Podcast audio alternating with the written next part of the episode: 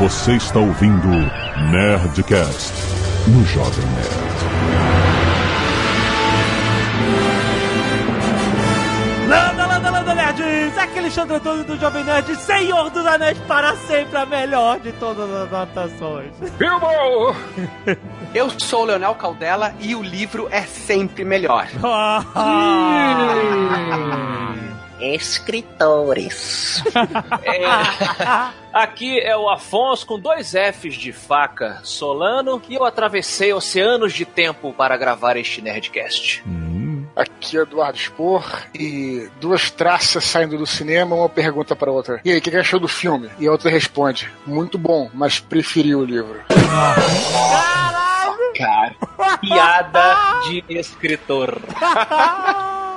Caramba, Dudu. Cara, o Dudu tá foda. Outro dia ele falou, o Carlos Volto tava elogiando Aquaman, aí o, o Dudu mandou aí embaixo. Achei que faltou profundidade. Pior que eu nem vi o filme ainda, né? Mas. On fire, muito bom. Tá só no hype, né, Dudu? Não, é isso que serve na internet, né? Por isso que a gente paga, né?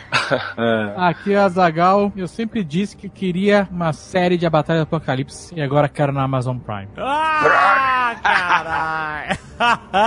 Muito bem! Nerds, estamos aqui para... Olha só, só com escritores aí, rapaz. Oh, oh, obrigado. Justamente para falar de Tu é adaptação. onde, Jovem Nerd? Tu é Não, onde? hoje, com nossos convidados, nossos convidados. Eu sou escritor, já escrevi um livro com o Leonel. Eu posso dizer que sou escritor. É, comigo também, ué. Ó, o protocolo Blue Hand tem você lá, ué. Não, mas ali não é escritor, é consultor. O, eu escrevi o guia ilustrado de Gano, rapaz. Sai fora aí.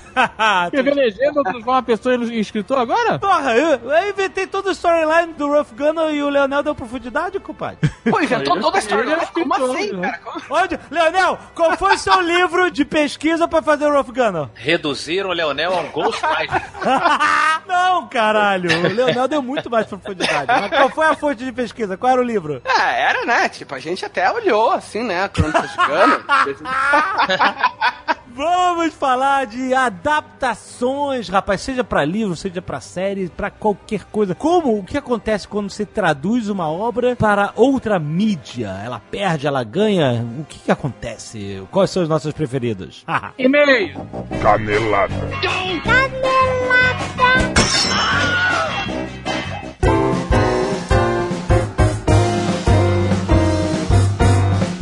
Muito bem, Zagal, vamos para mais uma semana de e-mails e caneladas do Nerdcast. Babas. Azagal, olha só, hoje é um Nerdcast especial sobre adaptações. Olha. Porque estamos falando aqui de Amazon Prime Video, que traz muitas adaptações como séries originais, Azagal.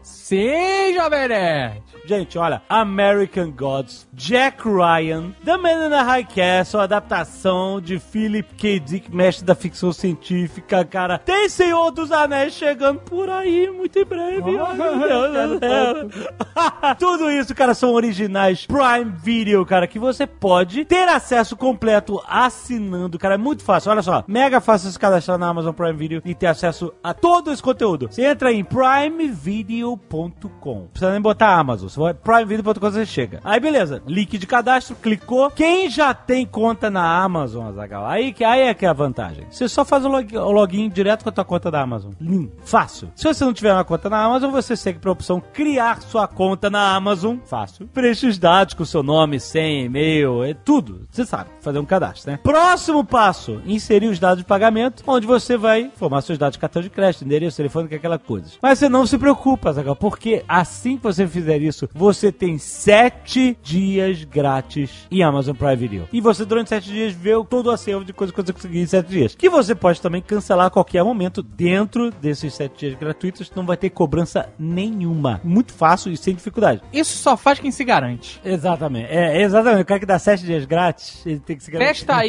sete dias de dou boaça. sete dias, exato. Pô, tem que se garantir muito. Não, e olha só, depois que você botar lá CPF, essas coisas todas, a Amazon te mostra todos os dados preenchidos, mas pra você dar aquela última conferência. E aí, ó, meu irmão, se tiver tudo ok, é só clicar no botão comece seu teste grátis de 7 dias, rapaz. Então, e aí o que acontece? Depois desses 7 dias grátis, o serviço custa só R$ 7,90 por mês durante os primeiros 6 meses, Araga. Mole! Você tem noção? R$ 7,90. É isso, pra ter tudo isso. E depois desses primeiros 6 meses, R$ 14,90. Ou seja, ainda é barato. É incrível pra quantidade de acervo, porque não é só séries originais, tem todos acervo de filmes e outras séries de catálogo. Tem, cara, tem muita coisa lá em Amazon Prime Video. E também, Zagal, vamos lembrar que você pode assistir o serviço em múltiplos devices. Exatamente. TV, celular, computador, tablet. Inclusive, se você estiver vendo no app de Prime Video no celular, você para no momento, você para numa, parei no meio da série. Cara, agora vê na TV ou no computador, você continua do ponto onde você parou no outro device. E você pode baixar, fazer download também, cara, das séries para os seus devices, para que você possa ver no avião, no ônibus, viajando, em algum lugar que você não tem internet, aquela. Vai pra chácara. Você vai pra chácara, na internet é uma bosta. Baixa tudo em casa antes no Wi-Fi e você vê todo o conteúdo offline nos seus devices. Incrível, incrível! Clica aí, tem link aí no post pra você fazer agora a sua assinatura de Prime Video com 7 dias grátis, rapaz! E olha só, Zagal, vamos falar dos nossos queridos amigos do PicPay! Sim, galera! Se você ainda não conhece, gente, é um aplicativo de pagamentos que representa o fim do dinheiro de papel, do cartão de crédito, das transferências bancárias, tudo via PicPay. Você pode enviar e receber dinheiro dos seus amigos, pagar boletos de estabelecimentos comerciais que aceitem PicPay, como a Nerd Store, comprar vários serviços como recarga de celular, créditos pra Uber, um monte, cara, um monte de coisa. E nesse mês de dezembro, que ainda estamos em dezembro, o PicPay tem mais novidades para quem é usuário do aplicativo. Olha só, eles estão começando uma campanha de cashback para quem pagar nas máquinas da Cielo com PicPay até o final do ano. Olha só, funciona assim, ó, para qualquer pagamento em um dos mais de um milhão de estabelecimentos com as máquinas Cielo com o seu PicPay, eles vão devolver 5% do valor. Olha. É, isso mesmo. Pra participar da promoção, é importante que o pagamento seja feito com uma das maquininhas da Cielo e com o saldo do seu PicPay ou cartão de crédito no PicPay. E aí você recebe 5% do valor de volta em pagamentos de até 100 reais até o final de 2018, rapaz. Olha. E aí você pode usar para pagar seus amigos, pra pagar contas, estabelecimentos preferidos, como você quiser. Vai para sua carteira virtual do PicPay. A campanha é válida para todos os usuários do PicPay com limite de 10 cashbacks por usuário até o dia 31 do 12 de 2018. E o número máximo de participantes é de 10 mil usuários, ou seja, comece agora a pagar suas coisas, comprar seus presentes de Natal, tudo isso com o PicPay nas máquinas Cielo para você receber esses 5% de cashback até o final do ano. Vai lá, seu nerd! E vamos lembrar também, Azaghal, que hoje é dia de Nerd Cash, rapaz! Olha, o último Nerdcast do ano, hein? Se prepara! Olha. É. Não, e ó, justamente porque esse é o último Nerdcast do ano, nós vamos falar sobre como investir em 2019. É isso aí. Tem muita coisa acontecendo. Governo novo, reformas que vão afetar a economia, como que o mercado está vendo isso, quais são as vantagens, quais são as desvantagens. Nós vamos falar sobre IPOs, empresas que abrem seus Ó. capitais na bolsa que estão agora em ascensão. O pessoal da Nova Futura disse que agora os IPOs, eles tendem a aumentar ainda mais. A, a economia, eles acreditam que vai crescer, a taxa de juros vai permanecer baixa. Então, o que, que eles têm a dizer sobre seus investimentos em 2019 com todo um cenário econômico novo, né? Muito bom. Baixe agora, já está na sua timeline, cara. E ó, abra sua conta na Nova Futura. Não tem custo nenhum. Você pode abrir a conta e ficar olhando pra ela de braço cruzado e ela olhando pra você. não vai bater nada de cobrar. Por exemplo, você, eu, eu vou abrir a conta, não sei ainda em onde investir. Você pode abrir a conta, ouvir os Nerdcasts que está no ar hoje, ouvir os anteriores e aí começar a fazer suas decisões. Ah, eu quero começar aqui numa renda fixa. Ah, não, eu quero testar um pouco o mercado de ações, quero ir pra bolsa. Você que sabe. O fato é que abrir a conta não gera custo. Você pode abrir e ficar olhando pra ela, esperando o momento certo de investir, que eu acho que é por agora. Tô falando sério e eu que, eu, e que os economistas estão falando. Vale a pena você conhecer a Nova Futura como uma excelente opção para os seus investimentos em 2019. E escute o Nerdcast que tá muito bom! E se você não quiser ouvir os recados e e-mails do último Para tudo, Jovem Nerd! Eu não posso explicar agora, me siga! que, te siga? Eu, quero, eu quero dizer o seguinte, nunca viu isso? Eu não posso explicar, só me siga. Sim, sim, sim. Eu quero dizer o seguinte: em primeiro lugar, se você não estava atento ao nosso feed, talvez você não tenha percebido que semana passada, além do Nerdcast sobre Aquaman e do Nerdtech da Alura, nós tivemos mais um episódio de Nerdcast! Nerd. Três Nerdcasts numa semana, rapaz! O Nerdcast 650 com os melhores momentos já está no ar desde sábado passado! Exatamente, por isso que esse aqui é o 651, porque a gente ficou pensando CCXP, muita fila, Ah, muita gente, ah. Muita viagem, tem pessoas que vêm de outros estados. Vamos dar um Nerdcast essa, essa galera Olha aí! muito Então, bom! caso tenha passado desapercebido para você, saiba que você pode ouvir, já está disponível. É uma semana que tá de bobeira por aí. E nessa semana a gente estava muito ferrado, não vai dar para ler os e-mails, eu só quero destacar um e-mail para provar que eu sempre tenho razão. Ah, Fernando Viana, 26 anos, designer gráfico, Fortaleza, Ceará. Ele mandou a imagem de o Superboy só pra longe os cabelos do Lex. Excelente! Semana que vem a gente lê os e-mails. Vai lá, vamos pro programa!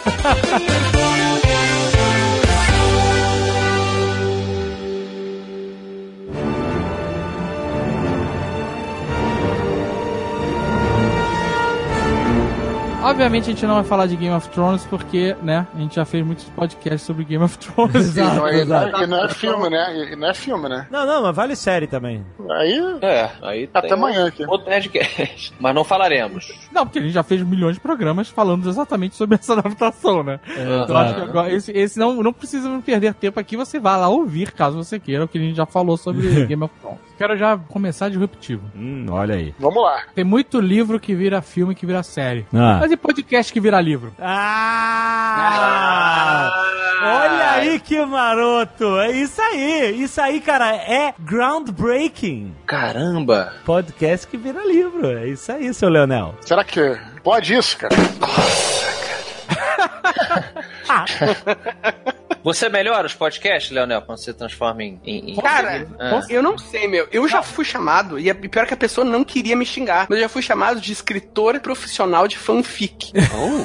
E, cara, assim, eu sei que a pessoa tava, sabe, sendo, tentando ser legal, mas assim, minha autoestima, a minha, minha autoestima tomou um hit nesse dia, cara, sabe? Eu fui, fui pro chuveiro chorar, assim, sabe, segurando o É, a joelho. gente pode pegar o caso do- da lenda de Huff Gunner, em que o Nerdcast de RPG as pessoas adoram, a gente também é maneiríssimo, mas que o universo em si era extremamente superficial, É. e que ele ganhou uh, realmente o mundo, Sim. literalmente o mundo.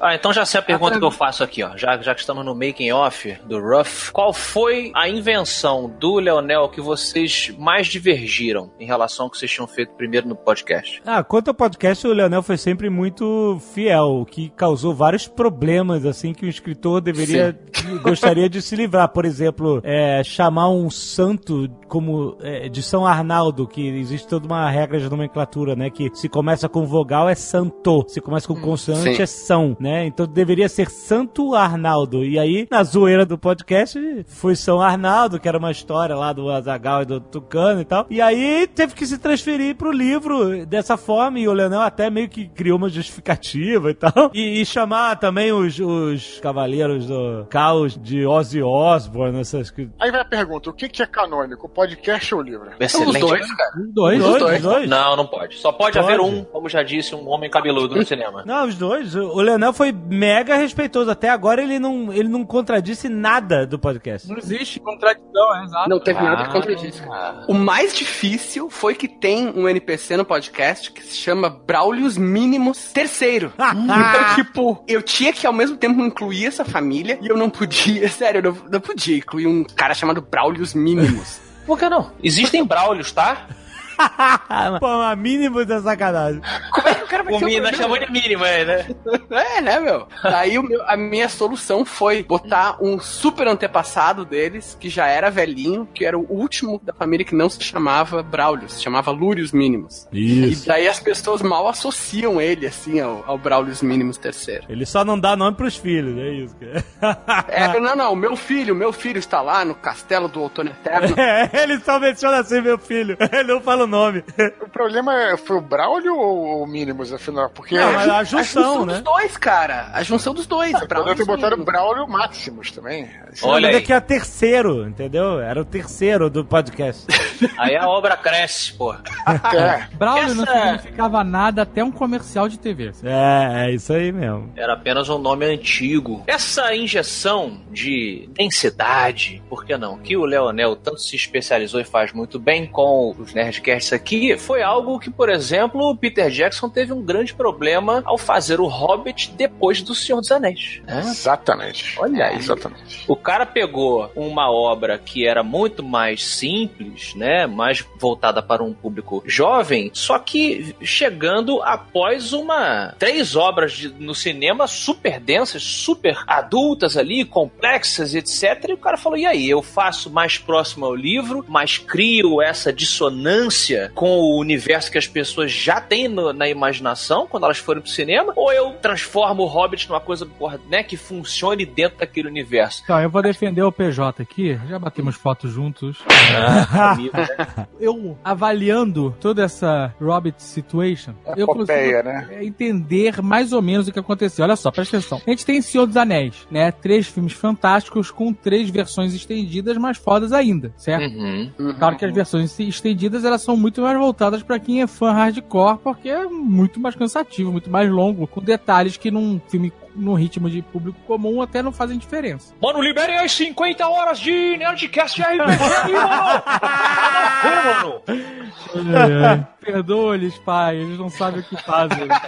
Né, cara, tu devia liberar só uma hora, o resto tá discutindo regra, cara. É, Ah, não, ninguém quer resolver isso. esse problema, velho. Discutindo regra e jogando dado, uma hora de regra. É. Mas aí. aí É o Fiturete do Rex, né? Exato. Fiturex! E o Peter Jackson, ele teve um tempo bem considerável pra criar o Senhor dos Anéis, entendeu? Toda a Era um trilogia. tempo que ele quisesse, né? Porque ele tinha tá, a vida inteira dele antes mexendo nisso, né? Sete anos fazendo roteiro. Quando ele fechou o projeto e tal, ele teve muito tempo pra criar props, Uhum. roteiro, trabalhar roteiro, esse tipo de coisa. O Hobbit, ele veio atrelado ao sucesso Senhor dos Anéis, com uma distância já razoável de tempo, né? Mas com o prazo já na merda. Por quê? Primeiro tinha assumido o projeto o Guilherme Del Toro. O Exato. que pra mim foi extremamente. Eu achei extremamente foda, porque eu achei que, já que era uma história de aventura, entre aspas, mais infantilizada, né? O, é, sem tantas camadas como é Senhor dos Anéis, ele poderia Exato. pegar aquilo dele e botar a visão dele mais sombria. Todos os filmes dele são extremamente sombrios, tirando Pacific Rim. Mas tem uma pegada conto de fadas ele, né? Sim, exato. Então a gente poderia ter essa visão mais sombria e mais conto de fadas. Só que o estúdio, o estúdio, eram dois filmes, lembra? Eram dois filmes. Não, era um. Era um, depois Era um, virou dois, depois virou três. É que nem truco de, truco de mágica, vai sacudindo a varinha e vai aparecendo um pombo. Foi isso, cara. Cada varinha era um pombo, maluco. E aí, quando o cara olhou, tinha três filmes ali na varinha. Não tinha história pra aquilo tudo, né? não, não tinha. E aí ele pulou fora. Ele falou: tô fora dessa, eu não quero. Tanto que lá em Hobbiton, quando a gente visitou, tinha um pedaço que a gente não pôde ir, que ele já tava montando o set pro Hobbit do Guilherme Del Toro. Isso, que eles não usaram. Que nunca foi usado. E aí o estúdio falou: fudeu, o Peter Jackson era produtor, não tinha quem assumisse o projeto com prazo curtíssimo. E deram, e o Peter Jackson falou: eu vou assumir essa pica. E tomou no cu, essa que é a verdade. Porque ele queria entregar correndo três filmes sem material suficiente pra isso e sem tempo de trabalhar de verdade esse conteúdo. É, o próprio Guilherme Totoro, eu acho que saiu do projeto, nunca falou isso, por causa disso, né? Com e a gente certeza. fala muito, muito da história, ah, o livro é curto e não tem história pra tudo isso. É verdade, mas também é verdade que além disso as pessoas não pensam, foi o que você falou, não tem um tempo hábil pra fazer tudo de forma direita. Nem- A computação gráfica já é muito pior do que o dos Seus Anéis do Hobbit, né? Ah, não. Então, Não, É assim, não, aí não, computação? não, cara. É, me- é É melhorzinho, é assim. Até porque, pô, você for ver alguns efeitos dos seus anéis, e me dói dizer isso, mas eles ficaram bem datados. É, alguns, assim. E, pô, você pensar o tempo Não, mas- que tem. é- Até pode ter ficado datado, mas eles usaram de forma mais inteligente. Por exemplo, você não podia fazer cara de orc, botava uma maquiagem, ficava Sim. mais parecido, mais real. É Os caras quiseram meter todo mundo em computação gráfica e não ficou tão É, bom. ficou isso eu achei tosco. Mas você falou aquela história de ficar entre o, o que seria mais sério e o que seria mais infantil, né? Vocês mencionaram isso, né? Aham. Eu sempre pensei, tenho uma ideia aqui. Sabe que seria legal, cara? Se na verdade, é porque o livro do Hobbit, quando você começa a ler, ele é uma alguém que tá contando a história pra uma criança, assim. Parece, tem esse tom. De um pai ou de alguém contando a história pra uma criança. Então, eu sempre pensei, por que não colocar o Sam, né? O Sam contando uma história pros filhos dele. E aí, quando entrava na cabeça dos filhos, você podia fazer qualquer maluquice, porque não é naquele mundo, é o mundo que tá na cabeça dos pequenos hobbits. Legal. tudo. Podia até até ser mais outro fábula, né? Podia até ficar mais fábula. Exatamente. Isso. podia ser- E aí poderia ficar legal, sim. Então, mas eu acho que a solução foi muito essa coisa do estúdio querer fazer rápido, ganhar muito dinheiro rápido. Eu digo para fazermos o nosso próprio Hobbit com jogos e prostitutas.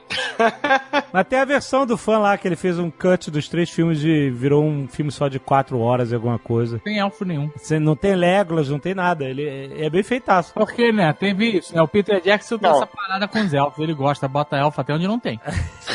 é. O estúdio pede, né? O estúdio pede. Bota um elfo, bota um romance com elfo, bota... Puta caralho, cara. É meio que isso, né? É igual o Adam Sandler com o Rob Schneider. Onde dá, ele mete o Rob Schneider lá. Eu não consigo querer. Eu não, não consigo, não. Eu não quero acreditar que o romance do anão com a elfa seja ideia do Peter Jackson. Eu não quero acreditar.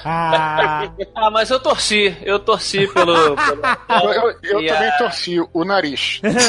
é, olha, eu vou dizer, a gente- é um contraste muito grande, né? Porque Seus Anéis é uma adaptação milagrosa. A gente já falou em vários outros Nerdcasts, né? Uma coisa incrível, porque a gente sabe que não tem como ser igual ao livro, porque ele tem que resumir, trocar personagem de, lugar, botar a fala de um personagem no outro. Os É. caras acertaram tudo, né? Acertaram em cheio, né, cara? Porque tá em cheio. Assim, até na hora de criar mais tensão do que existia no livro, por exemplo, quando o Gollum morde o dedo do Frodo fora e pega o anel, ele fica pulando e dançando e cai sozinho. Uhum. Sim. É, o filme, ele foi e colocou mais tensão do Frodo ir buscar o anel, brigar com ele, cair, ficar pendurado, sempre puxar ele, o anel cair na lava e ainda ficar boiando naquela, na, sabe, na, na- naquela É, parte. esse tempinho, né? Antes dele do anel ceder.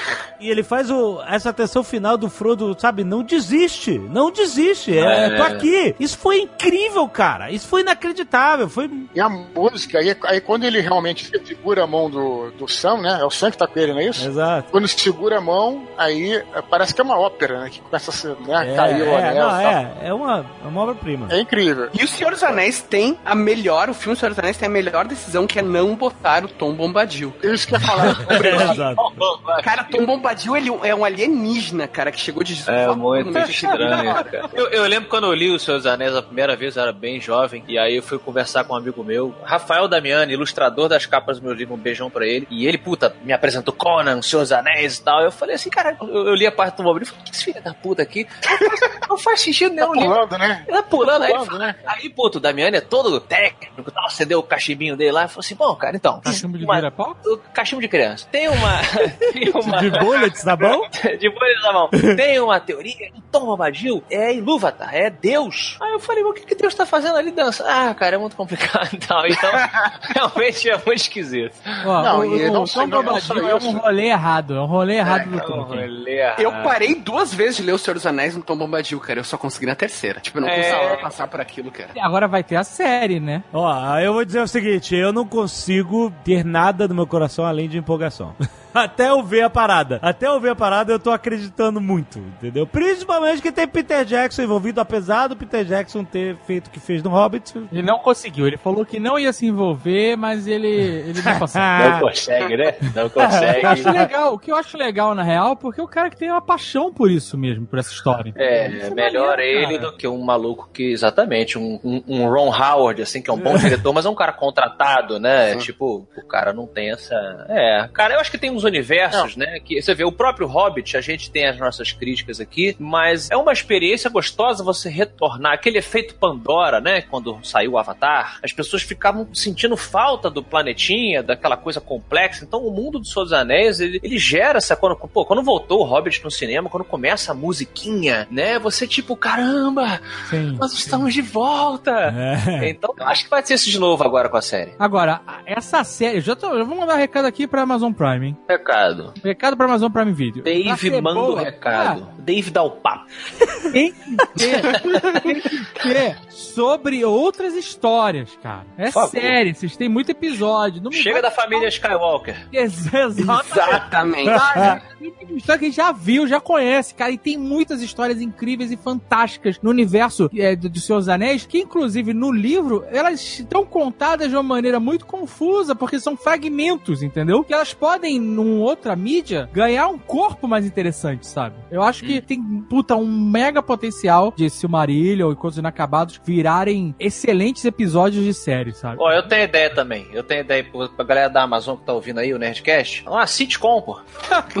Mas é o seguinte, eu ia dizer o seguinte, o Hobbit, eu até, eu já falei isso aqui, ele, eu até gostei mais do Hobbit do que do Senhor dos Anéis. Porque o Hobbit é um livro infantil. Ah, do livro. É, do livro infantil, mas com elementos adultos. Se o Senhor dos Anéis é um livro adulto, que tem ele- elementos, como você falou, Tom Bombadil, e não é só isso. Tem umas. Pô, gosto pra caramba, antes que nego, né? Mas veja, por exemplo, tem lá. O que fizeram muito bem no filme foi as árvores, né? As entes. Que no livro tem uma- um capítulo chatérrimo, cara. Que os caras ficam se lamentando porque É. estão procurando as entes esposas.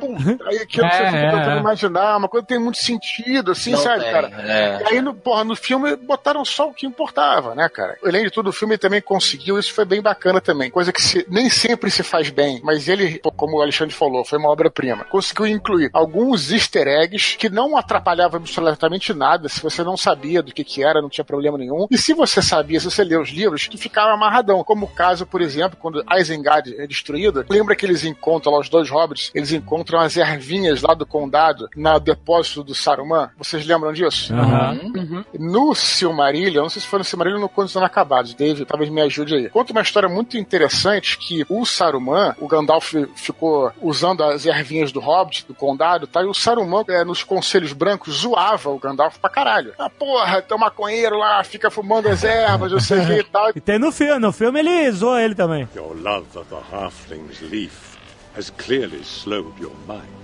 Não, não, mas É. veja só, você veja só o que, que diz o Conto Inacabado. Mas na realidade o Saruman era, porra, mais louco que o Gandalf nas ervas do condado. Ele mandava contrabandear, não tô de sacanagem, tá? É, é, é. contrabandeava, Contrabandeava. fumava a erva, fumava a erva do condado escondido e ficava zoando o Gandalf no Conselho Branco. Ah, tu tá, porra. Então, e aí, quando os moleques encontram lá em Isengard ervinha, pô, tu, quem leu faz essa conexão. Mas você sabe o que, que é isso, né? Família tradicional da terceira era. Exatamente. Tá quase da quarta, né? Daqui a pouco, né? Ainda nessa coisa de questionar se a obra original é melhor do que o filme ou vice-versa, eu acho o Bram Stoker's Dracula filme melhor do que Não. o livro. O livro. não. ó, ó. Eu acho. Não, Eu não. Do Keanu Reeves? Do Keanu Reeves. Do Keanu Não. Reeves. Eu acho. Vou dizer por quê. Vou por quê? Porque no Aí livro. eu- Aí você vai dizer por quê, eu vou te falar por que que não é. Vai. O quê? Te- Cara, Teimo em discordar. Calma, calma, calma. Olha só, no livro, o Drácula, ele é uma criatura, eu entendo a questão toda mitológica apresentada, porém muito bidimensional. Enquanto no filme é dada uma profundidade a ele, uma história, uma questão. Eu fiz a frase do começo desse Nerdcast, que é uma frase desse filme. Eu atravessei oceanos de tempo para reencontrá-la. E essa profundidade dele com a mina não existe. Ele no filme ele é uma tragédia. Ele, ele é o, o anti-herói Ele é um ali. Ele é um monstro. Ele não é um monstro. Ele é um monstro trágico, entendeu? Ele é um Frankenstein, de certa maneira, ainda que sejam. As obras volta e meia são colocadas lado a lado, mas existe uma, uma tragédia que você, ao final do filme, está. Eu sei que o Dudu é muito fã do filme também, Dudu. Eu sei que é, essa é uma, uma discussão bacana. Mas você, no final, você fica dividido. Você fala, caralho, velho, o cara. Ele não era mal que nem o pica-pau. No livro, ele é um monstro, ponto final. Cara, eu acho que você tá confundindo na realidade a profundidade com o fato do cara no filme ser sensível e apaixonado. O fato dele ser ser sensível e apaixonado, realmente pode ter dado uma profundidade, mas foi, na minha opinião, uma escolha não muito certa. Ah, é? Né? Porque ele deixou de ser o Drácula, que era o monstro que era o Drácula. Não, ele continua sendo. É, é, É, ele não, continua. cara. Quando ele se revela, quando ele tá. A impressão que você tem dele final é que é um cara bonzinho, não, é Não, um cara não. Bonzinho, É, sim, não. cara. Meu Deus, o É. cara é um, é um monstro. Só que ele é um monstro que você entende por que ele é um monstro. Tanto que no livro, Dudu, você não sabe sequer por que ele se tornou o Conde Drácula. Nunca é explicado, nunca é tocado no assunto.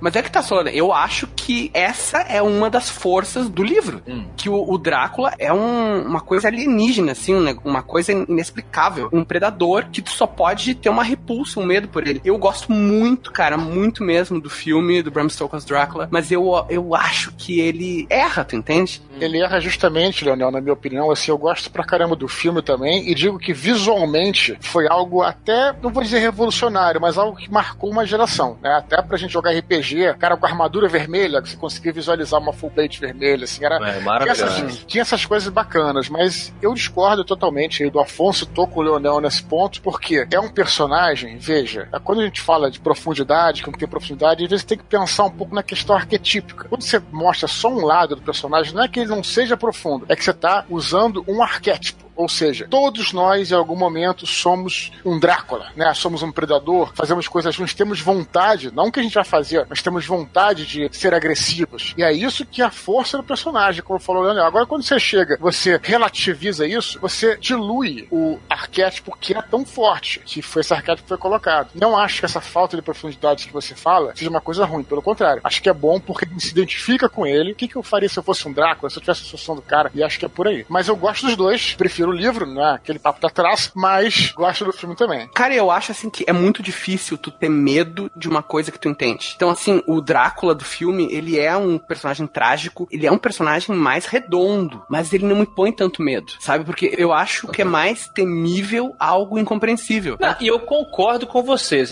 Aí fico aqui acuado, mas na verdade eu me coloco ao lado de vocês assim. Eu nunca colocaria que ah, errou, o livro errou, tanto que eu nunca usei nada nesse sentido. Eu acho que são duas versões. No meu gosto, eu preferi a versão que o, Drácula tinha um pouco mais de drama nesse sentido que eu defendi. Até porque eu não acho que isso tenha que ser generalizado. Existem diversas obras que eu defendo o oposto, principalmente falando de terror, todos aqui sabemos, terror e sci-fi, quanto menos você explica, melhor fica, que nem o, o Tiririca, rimando todo mundo. Mas nesse caso, a versão que mais me capturou foi realmente a do filme, mas acho que aí é, como diria o próprio Drácula, the taste.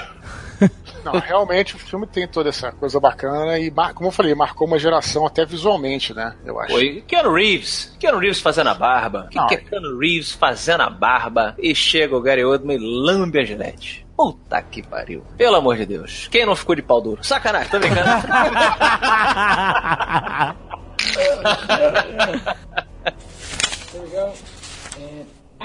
Como estamos aí na seara do terror, eu gostaria de puxar um filme que é muito comentado, que é o Iluminado, né? oh, bom, Que bom. foi uma briga, porra, de cachorro grande entre o Stephen King e o Stanley Kubrick, né? Afonso, o que você nos traz sobre essa história aí? Que eu sei que você estudou bastante sobre os dois. Olha, primeiro é importante lembrarmos que enquanto o Jovem Nerd não permite que o Nerdcast Ufologia venha à tona, devo dizer que Stanley Kubrick está entregando aqui toda a conspiração de que o homem não foi à lua no filme do Iluminado. Procure na internet se vão saber a verdade. Com isso dito, obrigado. Eu acho que é uma, uma obra fantástica do cinema, porém uma adaptação muito fraca. São duas coisas ao É. mesmo tempo pra Eu mim. já penso o contrário, mas continue que depois eu falo. É, eu acho assim, o, o Stephen King lutou justamente porque o Kubrick ele pegou a ideia principal só, a família presa ali num hotel, isolada, né, no inverno, e o pai enlouquece, ok, a estrutura tá ali, a questão do Stephen King com o alcoolismo, a perda da referência do pai protetor, passando a ser o, o devorador, o tirano, né, na psicologia e tudo mais, está ali. Agora, o- diversas coisas são removidas do livro, e a relação do guri com o brilho e o final é muito diferente. É muito parecido, eu sei que hoje não é quadrinhos, do que eu costumo falar do filme do Constantine. Eu acho ele uma adaptação fraca em termos de fidelidade, com certos elementos visuais principalmente, mas como filme sozinho, eu acho Constantine um filmaço. Como filme sozinho, eu acho Iluminado um filmaço. E eu acho o livro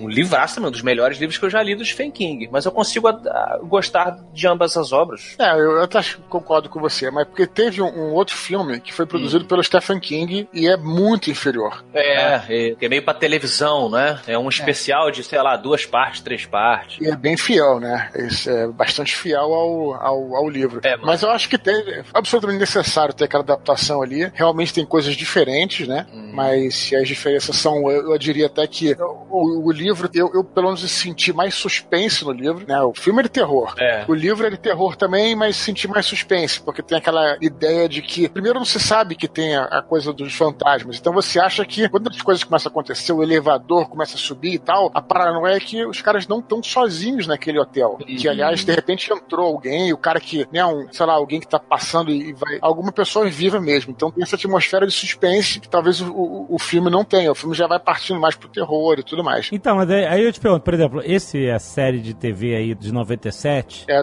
exatamente. É minissérie, minissérie, né? O cara usa o martelo de cricket, um negócio assim, né? Um, um taca de cricket pra arrebentar a porta, bate na, na galera toda. Coisa. É assim, no livro é assim também? Ele é isso mesmo que ele Provavelmente sim, né? É um martelinho mesmo, não é um é. machado, não. Então, mas aí você vê, aí tem a visão do Kubrick. É justamente aquela parada de tipo assim, olha, eu vou fazer isso aqui ficar mais intenso, mais urgente, mais fudido do que o cara planejou. Então ele meteu o um machado na mão do cara, que é muito mais fudido. E yeah, você vê o making off é incrível, cara. O Jack Nicholson se sacudindo, né? Preparando assim para isso, isso é muito legal ver a preparação do ator e tal, mas a linguagem cinematográfica dessa cena, que a hum. câmera acompanha o machado na lançada, é. né? Quando você arremessa ele contra a porta, e a câmera para quando ele bate. Então ela faz, ela, ela te dá esse impacto, sabe? Ela faz o vultar Puta! Sabe? É algo que você percebe, é algo subjetivo, a linguagem, sabe? Não, como Ele que é de outra mídia, né, você não consegue botar isso no livro. O livro você bota essas coisas de outra maneira, é né? Não visualmente, né? Não com movimento de câmera. Isso que, é, isso que é uma parada interessante quando você tem a transposição, quando você tira uma história do papel e, no, e, e em 100% dos casos ela vai sair do papel. Mesmo que ela venha de um roteiro, não seja um livro adaptado, ela primeiro foi escrita, né, no papel, né? E depois ela vai, o, o diretor ele vai pegar aquilo e por mais que o papel,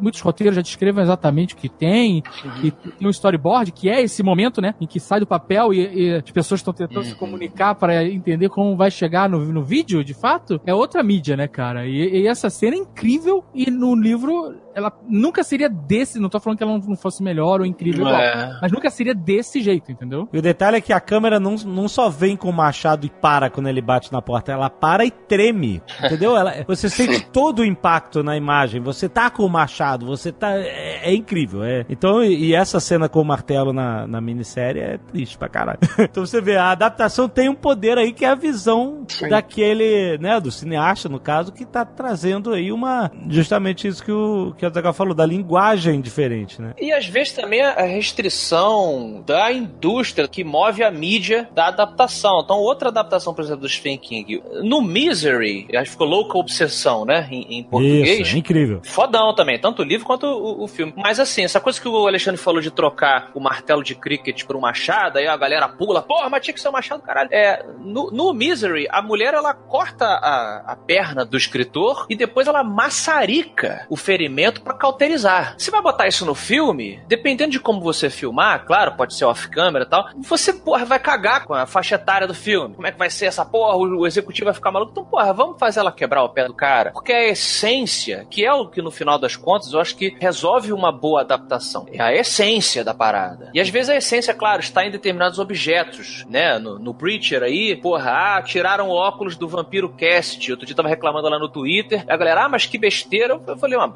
para quem lê o quadrinho, sabe que existe uma coisa importante do óculos do personagem. Não é só um óculos. No caso do, do martelinho ali do Iluminado, não faz muita diferença se é um martelinho ou se é um machado, ao meu ver. Então, fica esse exemplo. É, e vamos considerar também que o Kubrick, vocês falaram da questão da imagem né? E também, porra, pegou um exemplo extremo porque o público é um gênio, né? Isso não tem a menor dúvida. Primeiramente, nesse ponto de imagem, tanto é que ele tem um outro filme que ele fez, que é o Barry Lyndon, que é um filme que ninguém ouve falar e que é espetacular. É um filme que se passa no século XVIII. Eu só acho E- meio caído julgar o cara pela beleza dele. Não, mas não é só pela beleza, não.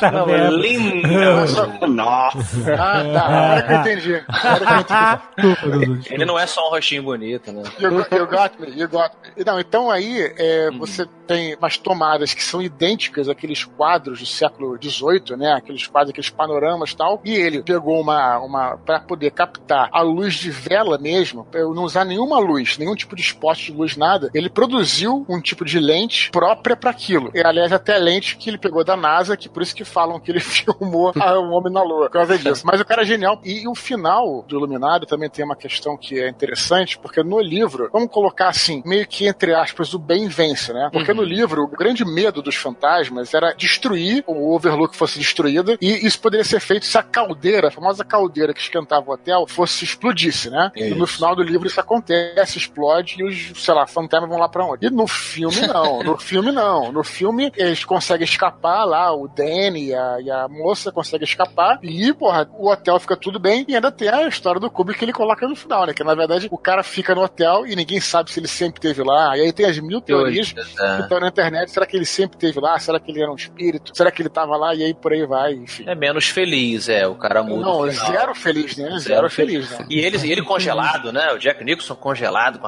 E aquele. aquela criança ficou zoadaça. Eu fiquei muito grato Olha, ainda no Stephen King, eu queria puxar algo que a gente comentou agora sobre. Vocês, vocês lembraram muito bem da coisa do Machado, a mídia visual, né? Quando que ela acerta, melhorando, talvez, tra- bem traduzindo, e às vezes quando ela erra. No caso, o excelente novo A Coisa, pelo menos no meu conceito aqui, eu achei muito boa a primeira parte da adaptação do It, do Stephen King, mas pra mim a coisa que mais, mais errou a curva foi eles mostrarem visualmente algo que no livro é uma das coisas mais perturbadoras, que é a questão dele ficar falando que as crianças vão flutuar com ele ali. Uhum. No livro, né, Leonel, você não sabe. Que porra é essa? Como assim aqui todos flutuamos? Não, você vai flutuar também, o caralho. E aí, no filme, eles mostram as pessoas flutuando. Aí você fala, ah, é, elas realmente flutuam. Então, cara, pra mim o It, eu ia, eu ia falar do It também, cara. Pra mim o It me parece um caso de que o Stephen King escrevendo, me parece que ele tava completamente descontrolado no bom sentido, né, cara? Uhum. Ele não tinha nenhum tipo de controle editorial, pelo menos não parece, porque é um livro de, sei lá, 1.200 páginas, que acontece um monte de maluquice, que daqui a pouco ele começa a explorar, sei lá, a carreira de radialista de um dos personagens.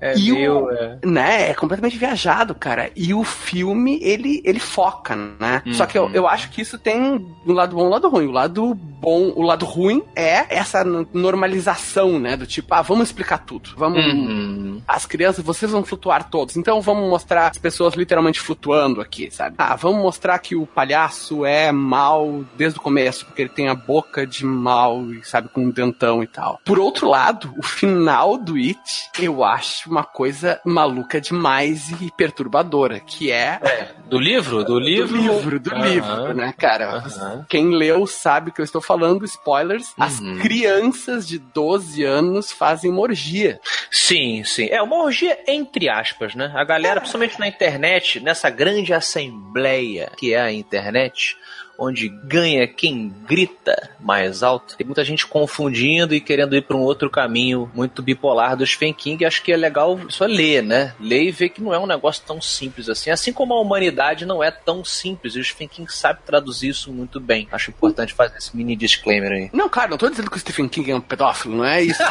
Não, você não, mas eu tava. Mas é dizendo que, a cara, galera fala aí. É. Mas assim, é muito. Aquela cena, pra mim, é um negócio muito estranho estranho, assim, É sabe? estranho, Muito- é. Mesmo, digamos assim, abstrai isso, mesmo se fossem adultos, Uhum. eu acho que não tem nada, não tinha nenhum componente sexual na relação deles até agora. Tinha paixonite, assim, coisa e tal. Não, gordinho. tinha. Porque são crianças se descobrindo. E o ser humano, quando se descobre, ele não- a gente não pode descolar isso da sexualidade. E ali mostra que a força tá nisso também. Entre Não, outras claro. coisas, claro. Pois né? é, cara, mas eu, eu acho, pra mim, pelo menos, nunca passou como se fosse um dos componentes principais. Ah, não. Sempre foi mais aquela coisa de eles serem losers, deles, sabe, acharem a autoestima deles um com o outro, e não necessariamente numa coisa sexual, assim. Entendi, entendi. É, eu, eu- eu acho que pelo que eu tô entendendo, o que o Leonardo tá querendo dizer é que ele não tá criticando a coisa pela questão do moralismo. Não, eu Ele tá entendi. cri- Não, não. criticando a coisa porque Ah. não faz muito sentido pelo que foi apresentado. Não, eu- isso eu discordo. Eu, eu concordo. Ah, eu- no livro. O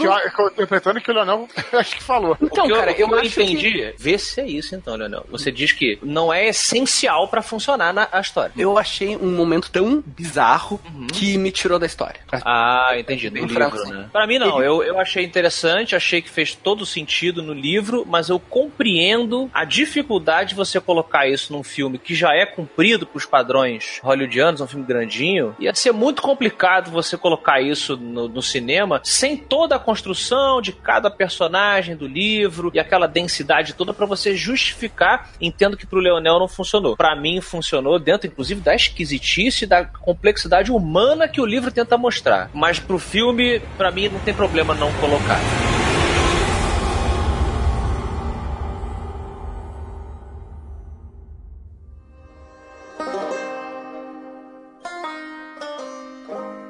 Quero falar aqui de obras que são inadaptáveis. Que já tentaram, já foram adaptadas, mas que você fala assim, puta, não dá. Talvez nunca seja possível. Ozob.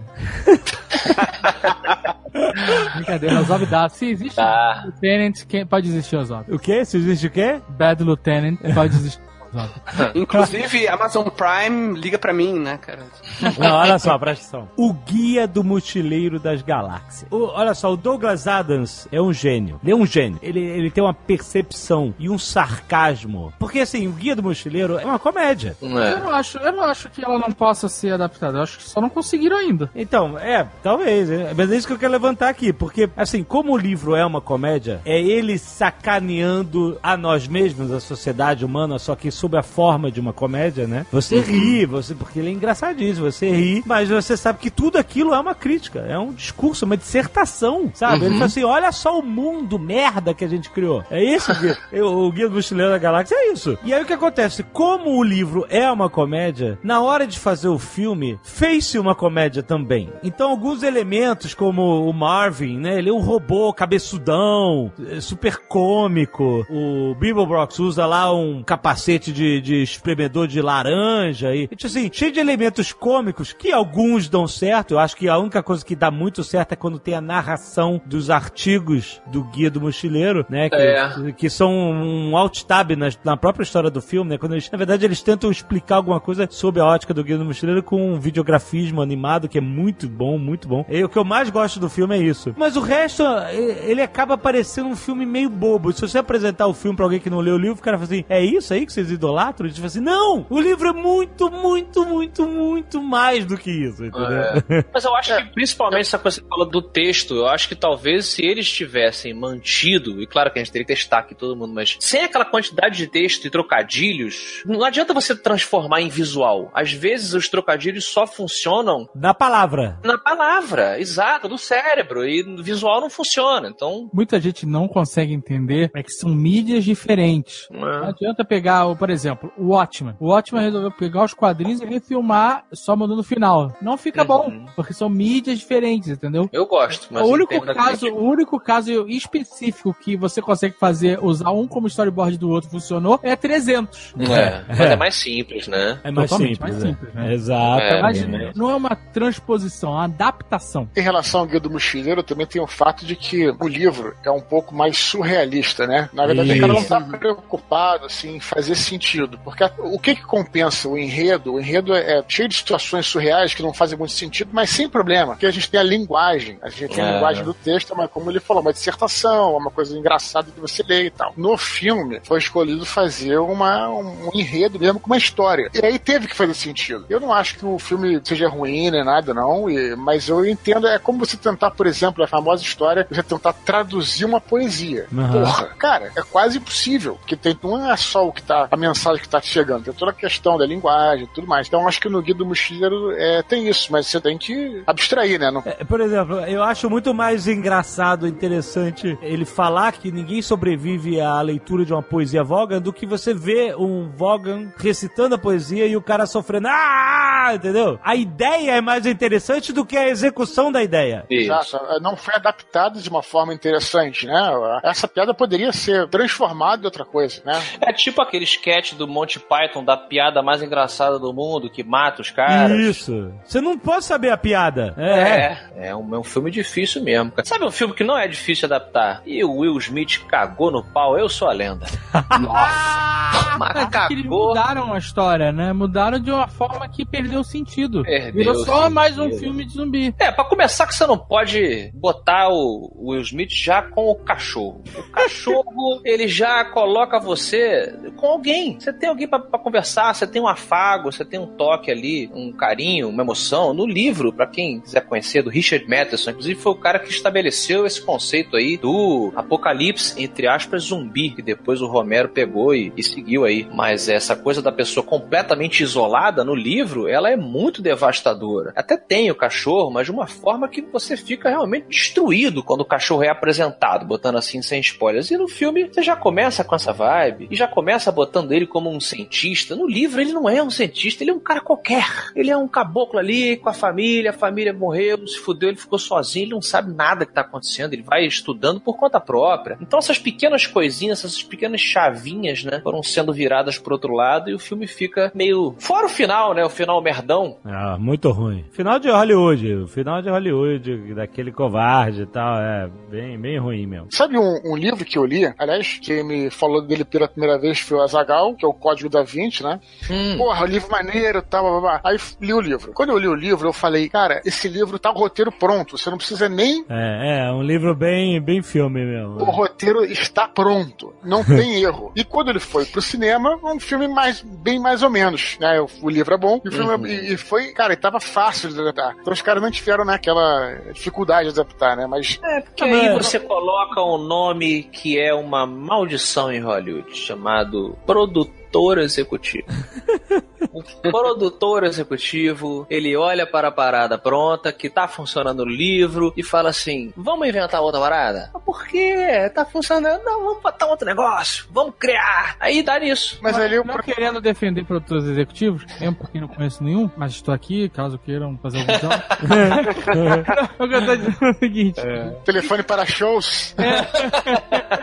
contato para show. Faço 15 anos, é casamento. Ah, Vai, imagina a Zagal, príncipe, pô, da festa. Eu quero dizer o seguinte, sua A filha. última festa de 15 anos que eu fui convidado, eu, eu agradeci, mas disse que só poderia ficar dois meses. Ah, é. Ela veio, ela veio acenando de tão longe. Eu não acreditei que você realmente ia concluir. Ela tava lá de longe, eu tô chegando. e tá aí pra isso. Passado o momento glorioso, eu quero dizer o seguinte: eu acho que o problema desse filme do Código da Vinci, especificamente, que assim, os livros, os livros do Dan Brown, eles são uma formulinha, né? Todo mundo leu o Código da Vinci, achou foda, e começaram a ler os outros, opa. É a mesma coisa.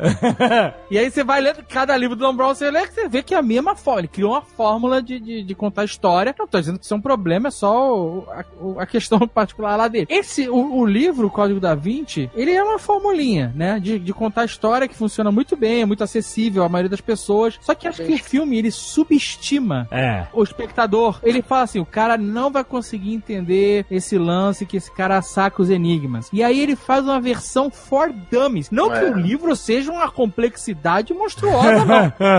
Ah, no filme, ele literalmente joga na tua cara os É, enigmas. é, é. Sabe, Isso. as letras destacam e É, exatamente. Porque tem uma coisa no livro que vocês talvez vão lembrar. Como o livro, logicamente, você. Claro, vai ter alguém que vai poder ler o livro num dia, mas em geral você vai lendo aos pouquinhos. E aí você chega numa parte onde ele fala da, sei lá, da última ceia lá, da coisa. E é bacana, você tem tempo que você tá em casa, não tá no cinema, de até ir pesquisar na internet. Tipo, tem você vê, caraca, porra, entendeu? É. Aí vi, aí foi pesquisando, aí tem um enigmazinho que você para, beleza, deixa o livro de lado e quando vai dormir, pô, fica pensando naquilo. Isso é barato, né? No filme não, tá lá duas horas, como o Dave falou, tem que explicar for dummies e perde muito desse encanto aí. É, o que, tempo é diferente, o tempo de absorção do livro é muito diferente. O livro te convida a resolver o mistério junto, né? E o filme não, não tem como. Ele te entrega o mistério. Não, não, mas não, cara, mas é, se fora ele mostrar os planetas na, na- ali no túmulo do Isaac Newton e tal, né? Mostrar tipo uns hologramas pra dizer que ele tá pensando, imaginando os planetas e tal. No final, quando o livro ele, ah, ele descobriu onde é que tá o túmulo da Maria Madalena, é que tá lá no Louvre, que ele fala aquele negócio das pirâmides, a pirâmide invertida, quando não sei o que, ele, ele mexe toda a simbologia ali pra dizer que, né, ela, ela foi enterrada ali, aquele símbolo tá mostrando, né, marcando o túmulo dela. Aí ele mete a câmera pra debaixo da até quando o Robert Langdon se ajoelha lá em reverência a ela, diz, ah, achei o túmulo dela. O cara ainda mergulha debaixo da terra e mostra um 3Dzão do, do túmulo. É, puta merda, cara. Tipo, caraca, a gente entendeu! Deixa o cara ajoelhar, não subestima a inteligência do público, né? Alexandre uma gritando versão- no cinema. I got it!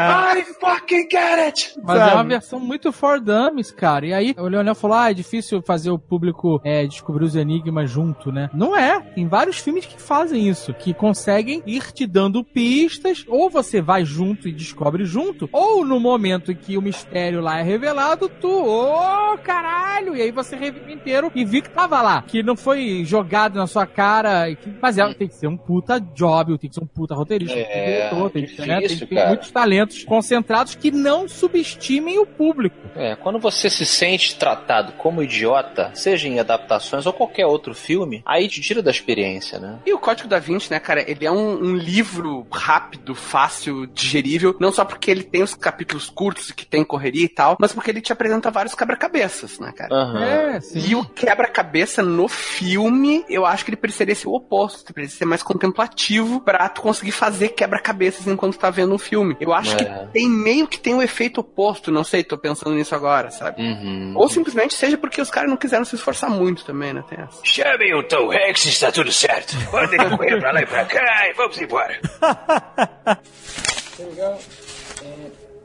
Falando em rostos muito conhecidos de Hollywood, uma adaptação que eu até gostei, mas eu achei que perdeu muito da sua essência principal é O Marciano. É, eu esqueci o nome em português. Em inglês é The Martian, em português ficou como Perdido em Marte. Perdido em Marte. E cara, eu não sei se vocês tiveram a oportunidade de ler o livro, que é muito bom. Pô, eu queria ler, eu- mas eu tô com medo de, de passar o dia ao filme depois que eu li, porque eu gostei pra caramba do filme, porque ele é muito, né, ele vai, science, yeah, não sei o que, mas... mas eu- Cara, então você vai amar o livro. Porque o livro é ciência atrás de ciência. We're gonna science the shit out of this, né? Eu acho Exato, é- é é, ele mesmo. fala isso, Falou né? no- É. A gente falou aqui. E, e- cara, isso é muito mais intenso a, ponto de alguns momentos ficar um pouco maçante também, porque ele faz as contas no livro. Quantos miligramas, não sei o que, papai, você fica meio, porra, beleza, vambora, tal coisa que você não entende, né? Só o Neil deGrasse Tyson vai entender o que ele tá fazendo. Mas vai, vai seguindo e tal, mas acaba que cria essa aura de, velho, eu acredito que ele conseguiu sair dessa impossible situation porque ele scienced the shit out of that. No entanto, você no livro, o tempo inteiro acha que ele vai morrer. É muito bacana. Na hora que tá dando tudo errado, você, em diversos pontos, você fala, você cara, vou virar a página vai morrer. Vai morrer, e aí vai aparecer outra pessoa, e tem uma outra coisa a voltar no tempo, porque é tão merda a situação do cara, e é tão impossível, e a maneira como ele sai é tão por um, um- um cabelinho de sapo que ele consegue escapar das coisas. E no filme, eu acho que a primeira coisa que não te dá essa sensação de perigo é você botar o Matt Damon. Ah. O Matt Damon não vai morrer. Você botar o Matt Damon e um pôster gigantesco escrito na cara dele, Bring him home, sabe? É, entende? Aí você, ah, beleza. Porque no, no, no livro ele é só um cara. E ele é um cara engraçado no livro também. Isso é bacana, sabe? Ele é um cara, assim, meio. Ele faz muita piada. Inclusive, ele- ele- eles analisam essa questão dele conseguir lidar com a situação apavorante dele é, com muito humor. No filme não é tão engraçado, mas o problema não é nem esse. Acho que a sensação de quase morte mesmo nunca é muito vendida no filme. É, ah, explodiu. Ele já estou sem ar. Aí você pensa, é claro que o Matt Damon vai sair dessa. então, fiquei por aí. Um filme que teve muita dificuldade para ser adaptado para o cinema foi o Jogador Número 1, um, né? Ah, e quer falar sobre isso? Olha aí. Eu adorei o filme. Aham. Mas eu não li o livro. Também não. É, porque Nem eu. tem um. Dá pra gente discutir rapidamente, porque. Faça o seu monólogo, Afonso. Não, eu não sou.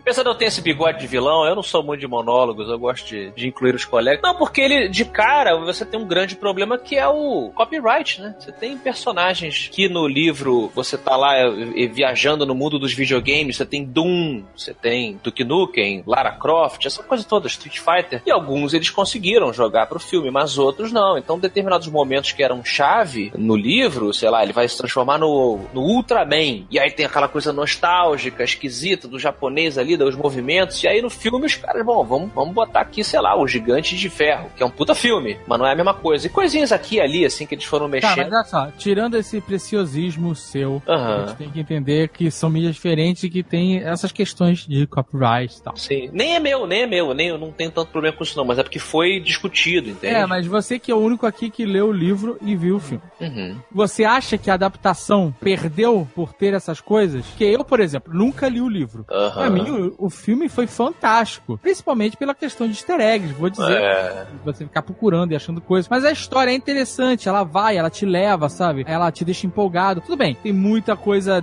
de easter egg, de coisa nostálgica que mexe com a gente. Mas funcionou pra caralho pra mim. Eu não saí do cinema pensando assim, puta, o livro deve ser muito melhor, sabe? Eu saí Aham. irado, sabe? Que foda. Saiu, nunca vou ler essa porra desse livro.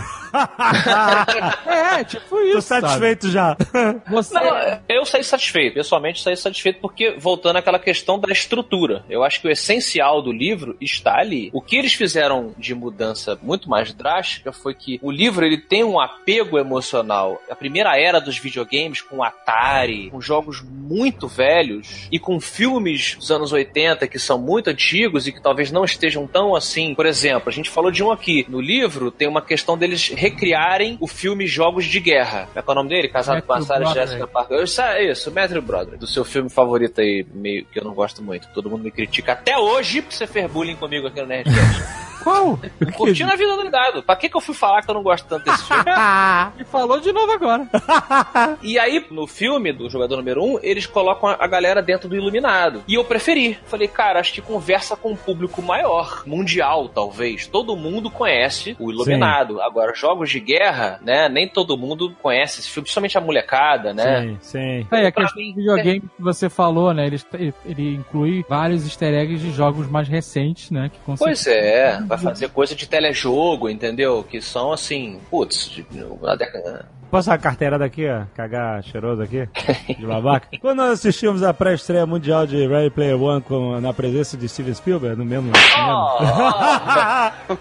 Foi um momento, cara. Só do cara tá lá, já, o filme já ganhou. É, você fica genuinamente emocionado. A gente pode estar levemente, exatamente, contaminado por isso. Cara, fica afetado, não tem É. jeito, cara. O cara tava lá, o Spielberg, o cara fez os filmes mais fodas da nossa infância. Exato. E aí ele falou assim: galera, vocês viram o filme antes de todo mundo. Por favor, não contem da parada do Iluminado pra ninguém. É, ele ele tem tinha essa né? parada bem específica. Você era a grande surpresa. Assim, como você falou, é, certamente ele foi inteligente em fazer um negócio mais abrangente, que ia pegar um público maior. E justamente por isso ele quis que fosse o segredo do filme. Se você faz um filme que é igual ao livro, qual atrativo você tem de levar o cara pro cinema? E esse- Isso é uma parada nova. É a mesma ideia, vai ter o mesmo resultado na história, né? Na linha do tempo da história, mas ele vai te entregar uma outra coisa, sabe? É, não sei se é muito por aí não, porque essa história de que, ah, mas aí a galera já leu o livro, se a gente for contar, ver realmente estatisticamente o número de pessoas que leu o livro comparado ao que vai ver o filme é muito pequeno, então acho que nem é muito por isso. Eu, eu volto àquela implicância minha com o produtor executivo. Você tem um produtor executivo bom,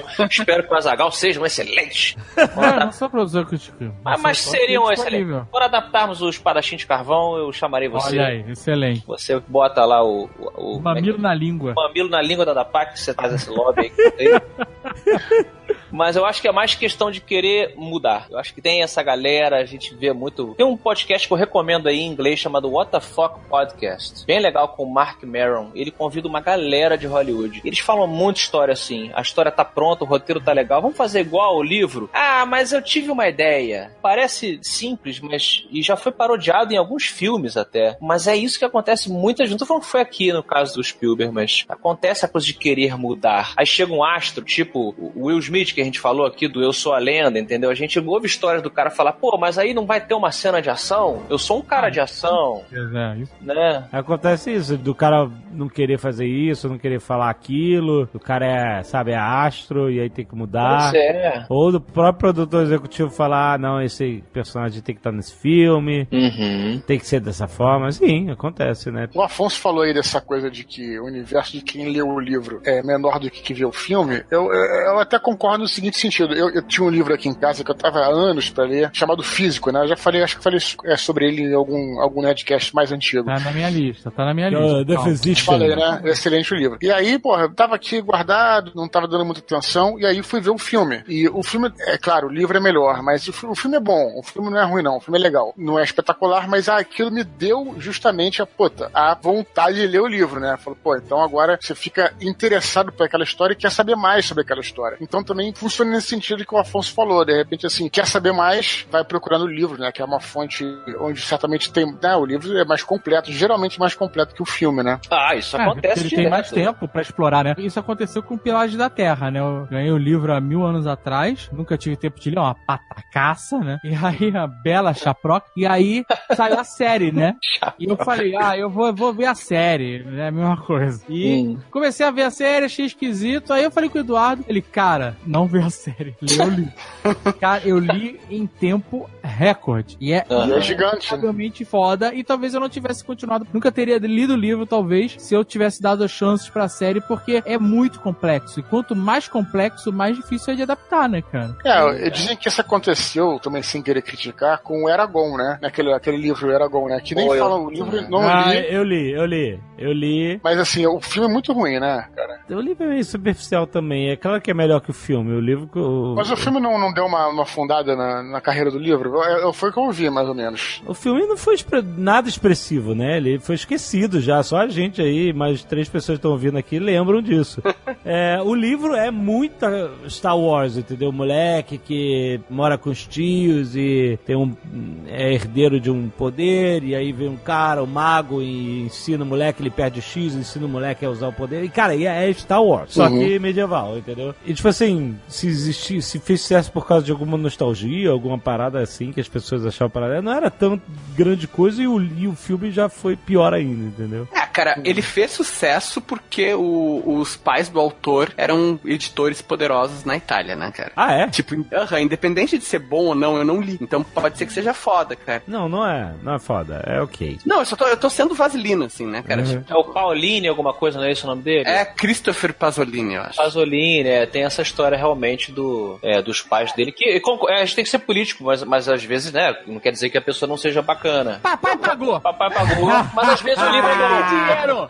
Papai tem dinheiro! Cara, é tipo a Sofia Coppola no Poderoso Chefão 3. assim. Ai, Aliás, Ah. excelente conversa. é, é, uma boa puxada aí, hein? Uma boa puxada. O poderoso chefão. Dudu, você que é um grande fã aí de Mário Puzo. É, cara, eu li o livro e vi o filme, né, cara? E, e realmente foi uma puta de uma adaptação cinematográfica. O livro é muito bom e o filme é um clássico. O filme todo mundo viu, né? Sim. Se não viu, pff, eu não vou nem falar que a pessoa que tá não viu. É, mas é interessante porque nesse caso, não são todos os casos que acontece isso, mas nesse caso, o Coppola e o Mário Puzo trabalharam juntos no roteiro.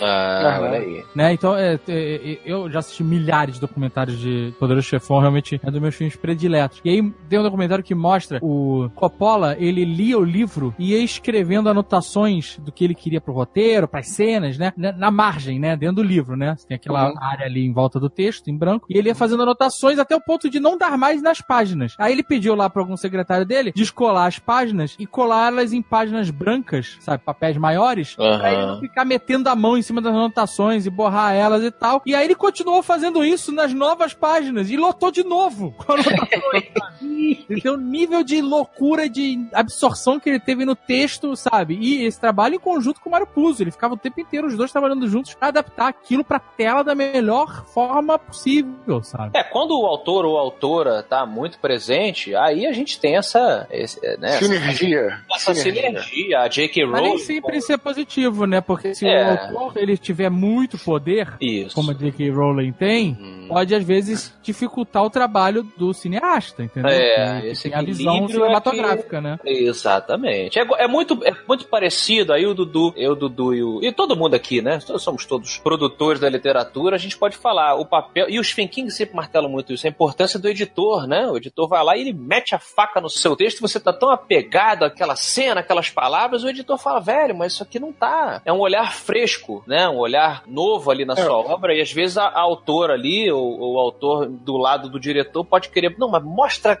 Dá esse zoom. porque isso É, aqui exato, importante. sabe? E Não. É, no caso do Poderoso Chefão, foi até interessante, aliás, é, é o Chefão, né? O, o livro, ele foi um, um caso bem de, não só de adaptação, mas de edição, né? De onde é que você vai colocar as cenas para que elas façam sentido. O livro é o Poderoso Chefão 1 e 2. Até o conteúdo do livro tá no Poderoso Chefão 1 e 2. E aí, como é que você vai montar essa história de forma no cinema, cinematográfica? né? Eles fizeram, então, dessa maneira, da maneira como tá no filme, que eu achei perfeita, assim, né? De jogar coisas que alguns personagens, o, o livro, é claro, mais completo, mas não perde também. Eles aprofundam muitos personagens que no livro, logicamente, não, não são aprofundados, mas não tem muito problema, né? O legal de você ler o livro, já vale a dica aí, quem é, tem preguiça de ler e tal, tem vários personagens no filme, né, que estão lá, por exemplo, lá um que é o, o segurança lá, etc, do Michael e tal, que, porra, aí no livro conta a história toda dele, cara, como é que ele se juntou à máfia, né, o cara é ex-policial. Pra você lembrar, um caso específico, lembra que na matança final do Poderoso Chefão, acho que é no 2, que já é o Michael, acho que é no 2, se eu não me engano, um dos policiais, um cara tá vestido de policial, quando atira no maluco que, acho que é, é num cara que na, na, na porta do fórum, vocês lembram desse cara mais ou menos? Um cara que tá de, É, no vestido de policial. Sim, sim. No, né, no, no final do 1, um, não é isso? É. E esse cara, porra, tem história toda dele lá. Ele era um sargento da polícia e tinha, pô, é, quebrado a cara de um cara com um, a lanterna, aí foi preso, e aí só teve a marra pra. Enfim. Aí vai contando a história toda e é muito legal, porque é quase como se você tivesse na literatura, porra, um DVD com centenas de extras, né? Porque você tá se aprofundando em cada um dos personagens. É muito maneiro mesmo. Então, eu aconselho todos a lerem o, o livro, que é espetacular. Dudu fazendo uma oferta que ninguém pode recusar aí, os ouvintes.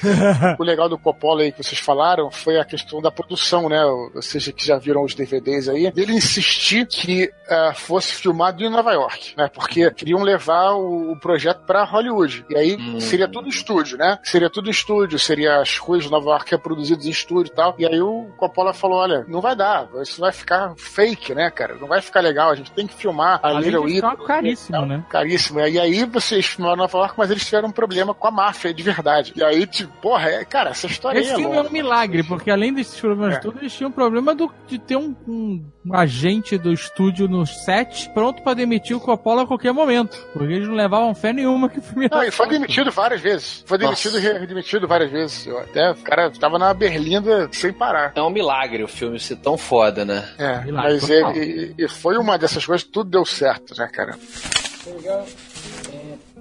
Recentemente, no excelente portal de notícias jovemnerd.com.br, fica a dica aí pros ouvintes desse podcast, saiu uma, uma matéria em que o, o Rick Riordan, autor da série de livros Percy Jackson, ele revelou, posso colocar assim, no, no, no blog dele, como foi o processo doloroso de adaptação dos livros dele para o cinema. E ele lá coloca tudo isso que a gente está discutindo nesse Nerdcast e mais um pouco. Ele coloca assim, a transcrição dos e-mails, da troca de e-mails, porque ele foi convidado para ser um consultor, mas é um- uma consultoria assim de porque a gente é bonzinho. E ele vai mostrando, cara, as coisas que eles foram modificando modificando no livro, a começar pela idade. Tinha o Percy Jackson nos livros, ele, ele começa novinho, acho que ele começa com 12 anos. E aí, no filme, a primeira coisa que os executivos falam: não, não, vamos fazer um filme para adolescente. Então ele já vai ter os seus 17 anos ali. E, e aí você vê as cartas do autor, os e-mails, né, na verdade, pros produtores executivos: gente, não é, não vamos fazer assim, tem um porquê, vai conectar com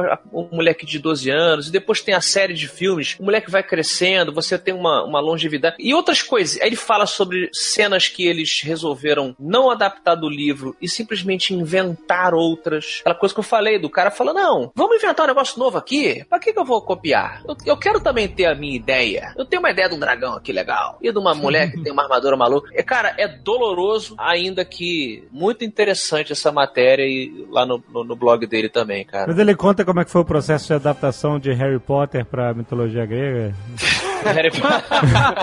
ele disse que a J.K. Rowling inventou uma fórmula e ele seguiu, né? Pensei the numbers. Assim. Inclusive, ele usa isso para tentar convencê-los. Ele fala: gente, o Harry Potter tá aí dando certo, justamente mantiveram a idade do guri, mantenham a idade do Percy Jackson. Vamos seguir. Não, queremos fazer um bagulho MTV. Bosta. Esses e-mails, cara, do Rick Jordan, eu não tenho, assim, nenhum, nenhum apreço pelo Percy Jackson, tipo. Mas me deu, cara, me deu uma agonia de ler, é. porque era justamente, cara, a proposta dele era fazer uma série de livros e uma série de filmes família. Sim. Ele falava, não, eu quero que seja, sabe, acessível para pais levarem os filhos. E daí, pá, já fudeu tudo com a proposta de fazer os personagens serem todos adolescentes. E depois com ter piadinhas, né, de inuendo, né, de duplo sentido é, coisa e tal. É doloroso. Vem aí mais uma tentativa com Artemis Fall da Disney. Eu li o livro. Vamos ver o que vai. Ó, eu vou, vou falar, ó. Já vou falar. É filme da Disney, o Artemis Fall. Tem um anão que cava comendo a terra e cagando. Eita. Eu quero ver como é que vai ser isso. filme da Disney. Mas, mas uma pergunta, uma pergunta. Esse negócio do, do Percy Jackson aí, por que, que o cara também me pergunta? Permitiu então que fosse assim, né? Assinou o contrato, amigo. É, mas, é, você assinou, botou dinheiro. É tá, o cara falou: tem essa quantidade de dinheiro e esse papel você assinar. Quer trocar? Assinou, exatamente. Se ele assinou, não pode reclamar. Eu acho eu sou dessa, dessa parada, entendeu, ah, cara? Mas assim, aí é que tá, cara. Aí é que tá, Dudu. Eu não, não sei nenhum detalhe, mas eu vi no blog dele que ele disse que esse contrato veio junto com o contrato de edição dos livros. Sim, ele já é, vendeu os livros com essa premissa é. de vender os direitos pro filme. E aí, Dudu, é que ela ah, é uma cara, de, assim, a, a, eu concordo com o Eduardo. Tá lá o contrato. Ninguém obrigou o cara a assinar. Se ele assinou sem ler, ou se o advogado ele vacilou, porque assim, podia estar escrito lá, você vai ser o consultor, fica tranquilo. Mas a última palavra é nossa, porque isso estava escrito. Claro, não, claro. Não, mas o, e ele aceitou, Tom... infelizmente, cara, é a regra do mercado. E, aí outra, se a editora fala assim, tá aqui o contrato, é livre e coisa tudo junto, ou vai ao racha, se ele aceitou, é o racha, né, amigo? Não, Sim. tudo bem, cara, mas ele tem uma visão do que, que ia dar certo na história, tanto é que os filmes do Percy Jackson não deram, né, cara? É, é só, assim, o tom do post não é um ressentimento, assim, pueril. Ele, inclusive, fala isso, faz parte do jogo. Tudo isso que o Zagal falou, ele, ele comenta. Ah, ele só está... Não, mas não, não, foi o Alan Moore que perguntaram pra ele se ele ia assistir alguma obra dele e falou: ah, você veria o seu filho sendo violado na sua frente? Caralho. A pessoa, é, a pessoa mas você que... vendeu, você vendeu seu filho, cara! Mas, mas não é assim, assim, Aí é que tá, é assim. Eu ia falar do Alan Moore, cara, porque o Alan Moore, eu acho que é um caso parecido, porque ele não pode se preocupar só com ele. Ele se preocupa também com o desenhista que também ganha dinheiro. E daí, talvez ingenuamente, ele confiou que os produtores não iam fazer uma coisa exatamente o oposto do que era a proposta das obras dele, cara. A Liga Extraordinária, cara, por exemplo. Nossa. Meu, a Liga Extraordinária, a graça da HQ é o cinismo dos personagens e aquela subversão das coisas vitorianas. E no filme tem o, né, o Mr. Hyde fazendo o sinal de joinha e sendo o Bud da galera, assim, meu. É exatamente o oposto. Cara, eu, não, eu não consigo dar razão para ele no momento que ele aceitou a grana e assinou o contrato. Mas, o David, deixa eu te falar uma coisa. Nesse caso. Eles não fizeram um quadrinho, eles não ganharam dinheiro com um quadrinho, não deu certo ali? Não. Puta, vocês precisavam de mais dinheiro e aceitaram esse mais dinheiro. E a obra, uma, uma obra não anula a outra. Quem gosta dos quadrinhos, se ele prefere focar nos quadrinhos, foca, entendeu? Sim, mas, mas você pode cara... lamentar como funciona. Você pode lamentar, enquanto artista, falar, é, gente, é uma pena não que. sei, na real, eu não sei nem se ele pode lamentar, porque muitos desses contratos aí tem a cláusula lá que diz que ele não pode ficar falando Pode mal. Não, ele fala que inspirou, ele diz que agora eu posso finalmente Ah, então, falar assim, sobre e cara, tal. ah, né? ah, o conselho é advogado e entenda o que você tá assinando. Porque se o cara assina sem entender, ou se ele entende e assina mesmo assim, é foda depois o cara vir reclamar, né? Porque assim, se o cara bota no contrato, tá assim, eu posso mudar a sua história inteira e manter só o nome, e você assina, Claro, mas eu acho que fazer. uma coisa é reclamar, outra coisa é lamentar. Não sei se. No caso do Alan Moore, eu entendo e defendo ele, o Dave. Porque o cara é bruxo. e componente material custa caro pra caralho. Aí eu entendo Ah. Ó, nosso querido amigo Paulo Coelho tem esse negócio que ele vendeu os direitos do alquimista muitos anos atrás. Eu recuso adaptar desde tempos imemoriais. Não, o Paulo Coelho ele tem uma cartada na manga que dura até o momento que ele deixar essa existência. É, porque ele vendeu os direitos do Alquimista, só que o estúdio, acho que é o Warner, o estúdio, gentilmente e espertamente, manda pro Paulo Coelho o roteiro e ele nunca gostou de nenhum e sempre falou, uma merda. É, ele gostou de um que os caras não gostaram, né? É, exato. E aí os caras, espertamente, porque não fazem o filme, porque sabem, se fizerem um filme com uma desaprovação do Paulo Coelho, esse filme flopa, entendeu? Então o que eles estão esperando? O cara partir dessa, aí sem lançar o filme, porque aí vai pegar o super hype do que da obra mais foda do cara. Tem o cara pra bloquear caso ele não goste, porque até então não tem nenhum roteiro que ele tenha aprovado, que ele tenha gostado de fato, entendeu? O único que ele gostou, os caras não gostaram. Então é a opção do estúdio, entendeu? Os caras estão sendo mais inteligentes nesse caso. É um investimento a longo prazo, tá aqui, a gente tem esses direitos. A gente comprou, é nosso. Vamos esperar o momento certo de lançar, entendeu? Pois é. É, eu acho que é. Mas é um caso muito específico de um autor que tem uma força de vendas e expressão em redes sociais enorme, né? É, eles não lançam porque eles têm medo justamente que se ele falar uma merda, é, ele vai gongar o filme. Agora não fala, é o maluco do caralho eremita, ninguém sabe. se, se vê o cara na rua, deixa dinheiro, entendeu? E aí o cara não sabe usar rede social, não sabe usar nada, escreve a reclamação e amarra no, na- num pombo correio, e aí foda-se, pode falar mal, tô um pouco fudendo, é isso, cara. Ninguém vai ouvir você mesmo, sabe? Essa que é a parada. O cara é poderoso, o cara é bruxo.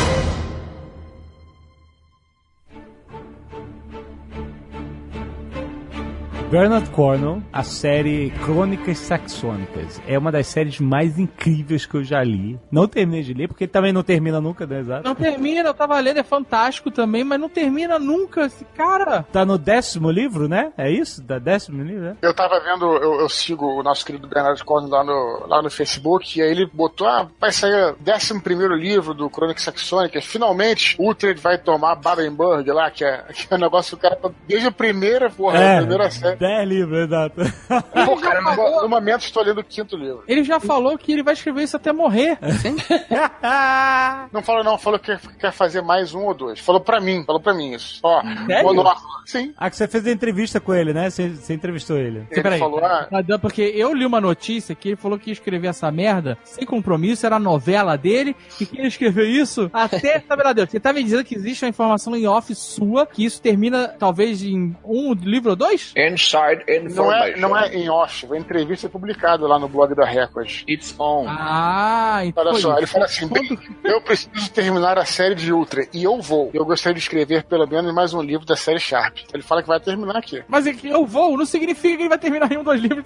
Esse cara vai escrever 10 livros aí nessa porra, cara. É, pode ser. É pode difícil, é difícil. Eu me decidi assim. Porque assim, antigamente existiam as trilogias. E aí você sabia que você ia ler ser. um. Hoje não tem mais, né? Hoje acabou. Hoje acabou, hoje são sagas. Hoje escrevem-se livros de 600 páginas, escrevem livros de mil páginas, e esses livros não são uma história fechada e tem continuação. Ó, isso é, isso é indireta pro Leonel, cara. É, direto, eu tô me sentindo, tô me sentindo vítima de bullying aqui. Saquei agora. Eu, eu recebi aqui, eu tô fazendo obra aqui em casa, os caras mandaram entregar os tijolos aqui, né? Fala, Aí eu passei. tijolos, sacanagem, eu abri assim, não, pô, os livros do Leonel que tinha mandado. Sem sacanagem, meu irmão. Dois tijolos assim de mil páginas ali, né? É, não, é, É, desgraçado. Eu passei lá no stand do Leonel, lá na Comic Con, falei, vou prestigiar meu amigo, fui lá comprar o novo livro dele, todo feliz, ó, aquela montanha de pessoas em volta da gente, que bacana tal. Só Leonel me entrega, velho, um bloco de pirâmide, um saco plástico. O saco plástico deu aquela esgarçada que ele fica até transparente. Dá uma, dá uma chamada, né? Uma chamada. Falei, ah, Leonel. É, assim, cara. Pariu. É, tem uns livros que, que aí porra de arma pra levar, cara. Porque o negócio- Esse meu garoto aí. É, cara, assim, tu sabe que tem um problema quando tu lança dois livros no ano e o pequeno é a Lenda de Rough Gunner volume 3, que tem, tem 640 páginas. É, não, a molecada hoje não sabe nem contar até esse número, né? Mas o que acontece? O Cornell tá nessa vibe, ele e o Martin, de escrever pra sempre. Eu não vou terminar mais da história. Vou escrever. E como as pessoas gostaram, eu vou escrever essa merda pra sempre. Foda-se. Continuar fazendo. Capaz do cara morrer e ter alguém psicografando o final da história. Foi o que aconteceu com o Wheel of Time, cara. O Wheel of Time, o cara, ele já tinha escrito 12 livros de mais de mil páginas, É que inclusive eu acho insuportável se não conseguir ler. E, e o cara morreu e ele tinha um outro escritor que acabou a série. E daí, assim, o que poderia ter sido mais 10 livros foi dois, o cara fechou assim e um abraço. Pois é. É, tal como aconteceu com Crônicas de Gelo e Fogo, que é esse é o nome da série, e o primeiro livro se chamava A Game of Thrones, e esse virou o nome da série. O Crônicas Saxônicas tem o primeiro livro se chama O Último Reino, e esse virou o nome da série adaptada The Last Kingdom. Eu fiquei puto porque, pô, tava todo mundo falando do Last Kingdom, Last Kingdom, Bernard Paul. Eu falei, cara, eu preciso assistir essa porra. Aí tu, assiste essa porra. Aí finalmente parei, consegui me organizar nas séries, vou começar a assistir. Aí quando eu comecei a assistir, achei legal. Aí falei pra um amigo meu, falei, pô, comecei finalmente Last Kingdom. Ele falou, não, cara, você tem que começar com Vikings. Aí, eu, porra, o que que, o que que tá acontecendo? É, é por onde que eu começo então? Essa Vikings, eu não sei se tem livro. Não, acho que não, não, tem. o que ele tá dizendo é porque o Vikings, esse tá maneiro. E tá, e tá ficando bem bacana isso nas duas séries mesmo. Vikings é a versão mais maneira do. do- do- É, o Vikings, o final do Vikings, ele tá colando com o início do, do Ah. Last Kingdom, né? Porque já tem os personagens, porque o Vikings são, são os nórdicos o- né? É, mas ó, não, não, é, não tem nada a ver uma coisa com a outra, é só a- o período histórico que você tá dizendo, entendeu? Não, a história não, não, não conecta. Não. Tem, tem a ver que são vikings, né? Imagino eu. Não, não, o período, É o os- período histórico, é porque os- como os- os dois são históricos, tem personagens históricos mesmo, que tem nas duas séries. Por exemplo, o, o rei da, lá de Wessex, que é o Alfredo, ele aparece como um rei mais velho, com os 40, 50 anos do Last Kingdom, e no Vikings ele tá com os seus 15, 16, entendeu? Ah, então Então, por é, isso que falaram isso. A série de livros de Crônicas Saxônicas conta a história da invasão dinamarquesa na, na ilha da Grã-Bretanha, né? Ali o- se tornaria a Inglaterra, a Escócia, etc. E a luta para expulsar os dinamarqueses e unificar, né, a- o que seria a Inglaterra, né? O Alfredo Grande foi o, o rei unificador, né? Isso é história, não Isso. é spoiler da série. e aí a- a- o Cornell conta através de um personagem secundário, mesma coisa que ele faz também, tem a fórmula dele, né? Ele pega um personagem secundário. Não, secundário não, fictício, né? É, é, é um personagem fictício, que não existe na história e ele passa a ser uma testemunha da história. E é assim que ele escreve os romances históricos dele. É, o legal desse personagem é que ele tem essa dupla nacionalidade, porque ele nasce, ele é um saxão que foi criado entre os nórdicos e depois volta e fica flutuando esses dois- entre esses dois mundos. Esse é o grande barato do protagonista. Isso, né? exato. Ah, não sei, eu não sei. Eu prefiro como treinar seu dragão. Acho mais. Mas aí a série, assim, eu que li o livro, comecei a ver a série, eu falei, puta, cara, não tá lá. Não tá lá. É, eu preferi Vikings, por exemplo. Não, não, não. É ri- muito ruim, Vikings. Então, cara. tá vendo, Dave? Então, mas aí. As pessoas se dividem. Não sei o que eu faço. O Viking fica. Não, não vem nenhuma. O Viking fica olhando, pra, fazendo cara de gatinho e o olho dele muda Ah, é? de cor toda hora. Ai, não, cara, é muito ruim. Ah, Deus, dá- Tá vai muito amargo, Dave. Tá muito amargo. não tô, não É, tô, cara, cara. Eu concordo com o Dave, cara. Vikings é muito chato, cara. Eu tentei ver, não, não Ah, dá, é, não maneiro, dá. é maneiro pra caramba, cara. Mas aí o Tucano falou que na terceira temporada aí do The Last Kingdom mudou tudo, que ficou bem mais, bem mais maneiro, bem mais próximo do livro, bem mais interessante e tal. O que eu achei que na primeira temporada tava muito, sei lá, pouca grana, estamos fazendo aí o que podemos, entendeu? Já ouvi falar isso também. Tem seis caras, aí o jogo de câmera pra parecer que tem, tem mais. É, e a caracterização, você fala assim, pô, esse cara devia estar mais sujo, devia estar mais, entendeu? Sei lá, tá muito limpinho, essa roupa tá muito nova, sei lá. É meio Foi- novela da Record, assim. Foi, é, cara. foi um pouco. foi a minha impressão, exatamente. E aí o Vikings eu achei mais caracterizado. Mas eu só vi a primeira temporada de Vikings e só vi alguns capítulos de The Last Kingdom. Tem outro problema também, negócio de série que faz. Série de livro que não tá acabado. Então, é, é, É, esse mesmo problema do Game of Thrones é essa. A série dele não tá acabada, a parada vai pra Forever e a série agora tá indo e aí cada um vai escolher o que faz, né? Vai pra um lado, outro vai pro outro. E assim como o Martin, o Baron Corbin tá pouco se fudendo. Exato. Mas ele tem uma grande vantagem. O Bernard Cornwell escreve muito mais rápido que o Martin. Então isso já facilita alguma coisa. Mas ele escreve livros menores também, né? Porque Ah, tudo bem. os Crônicas Saxônicas é livro de 300 páginas no máximo. Mas, mas vem cá, Graças mas, Deus. mas, mas dois São livros. 11, maluco. Ele escreve um livro de crônicas saxônicas por ano. Já dá uma temporada, pô. Isso que eu tô dizendo, entendeu? Já, mas ele não faz isso. Também não faz. Faz. Não, faz. um por ano. Um por ano? Não, faz. não, não, É não. muito Ah, rápido. olha só, tá, tá, Então, tá, tá no quando eles 11. por ano. Tá no Que 11. a gente tem aí, a gente tem hoje 10 livros. 10. 10 livros. Bom, é, vai sair O o problema é ele escrever mais 10.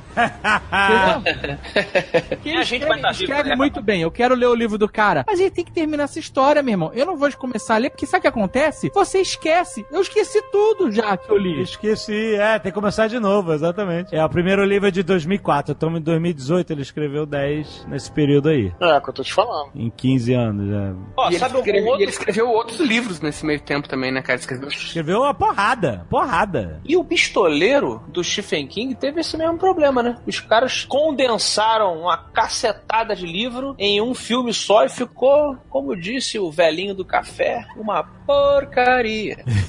que velhinho do café é esse? Ninguém que viu. Eu acho que ninguém conseguiu ver, cara. Não devo nem essa chance, cara. Nossa, é uma pena. A gente mandou o Rex lá entrevistar os caras. Ele se amarrou, né? Ele se amarrou, né? É, mas o Rex gosta de qualquer coisa.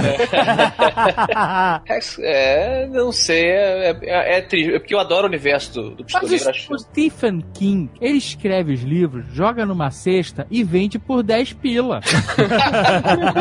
é isso, cara. Não é 10. Ele ganha no volume. Ele ganha no volume. Se você levar 3, é 25 mango em vez de 30. É, que ele, escreveu tantas obras, e tantas foram adaptadas, que ele tem obras excelentes adaptadas, né? A Espera de um Milagre, é, e por aí vai. O, né? o Nevoeiro, que é até recente, que é excelente também. Filmes de terror e filmes que são drama. E outros que são uma merda mesmo. Então é difícil. Eu acho que ele não se importa mais. Não, ele falou assim: ó, você já escreveu isso aqui, você quer que venham cheques aí todo ano? É, tipo é, isso. Ele quero, então beleza. Não, o Stephen King também ele tinha uma prática antiga, eu não sei se ele faz mais isso, acho que o Dudu e o Leonel lembram, de que ele vendia os contos, os direitos dos contos dele por um dólar. E os livros, é, e os livros para os grandes estúdios por uma grana legal. E ele dizia que ele fazia isso para incentivar pequenos produtores e diretoras de filme a terem um bom material para tentar fazer um bom filme e era legal, eu gostava dessa ideia. Action. Já que voltamos ao terror, eu gostaria de falar também de um livro barra filme que eu sei que todos viram, pelo menos o filme, que é O Exorcista.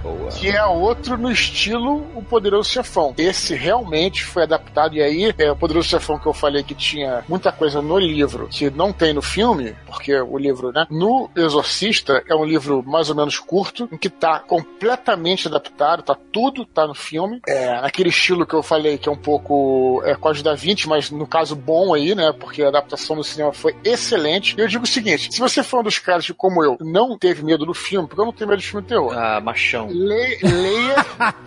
leia. Machudo, Dudu. Porra. Para, para, para.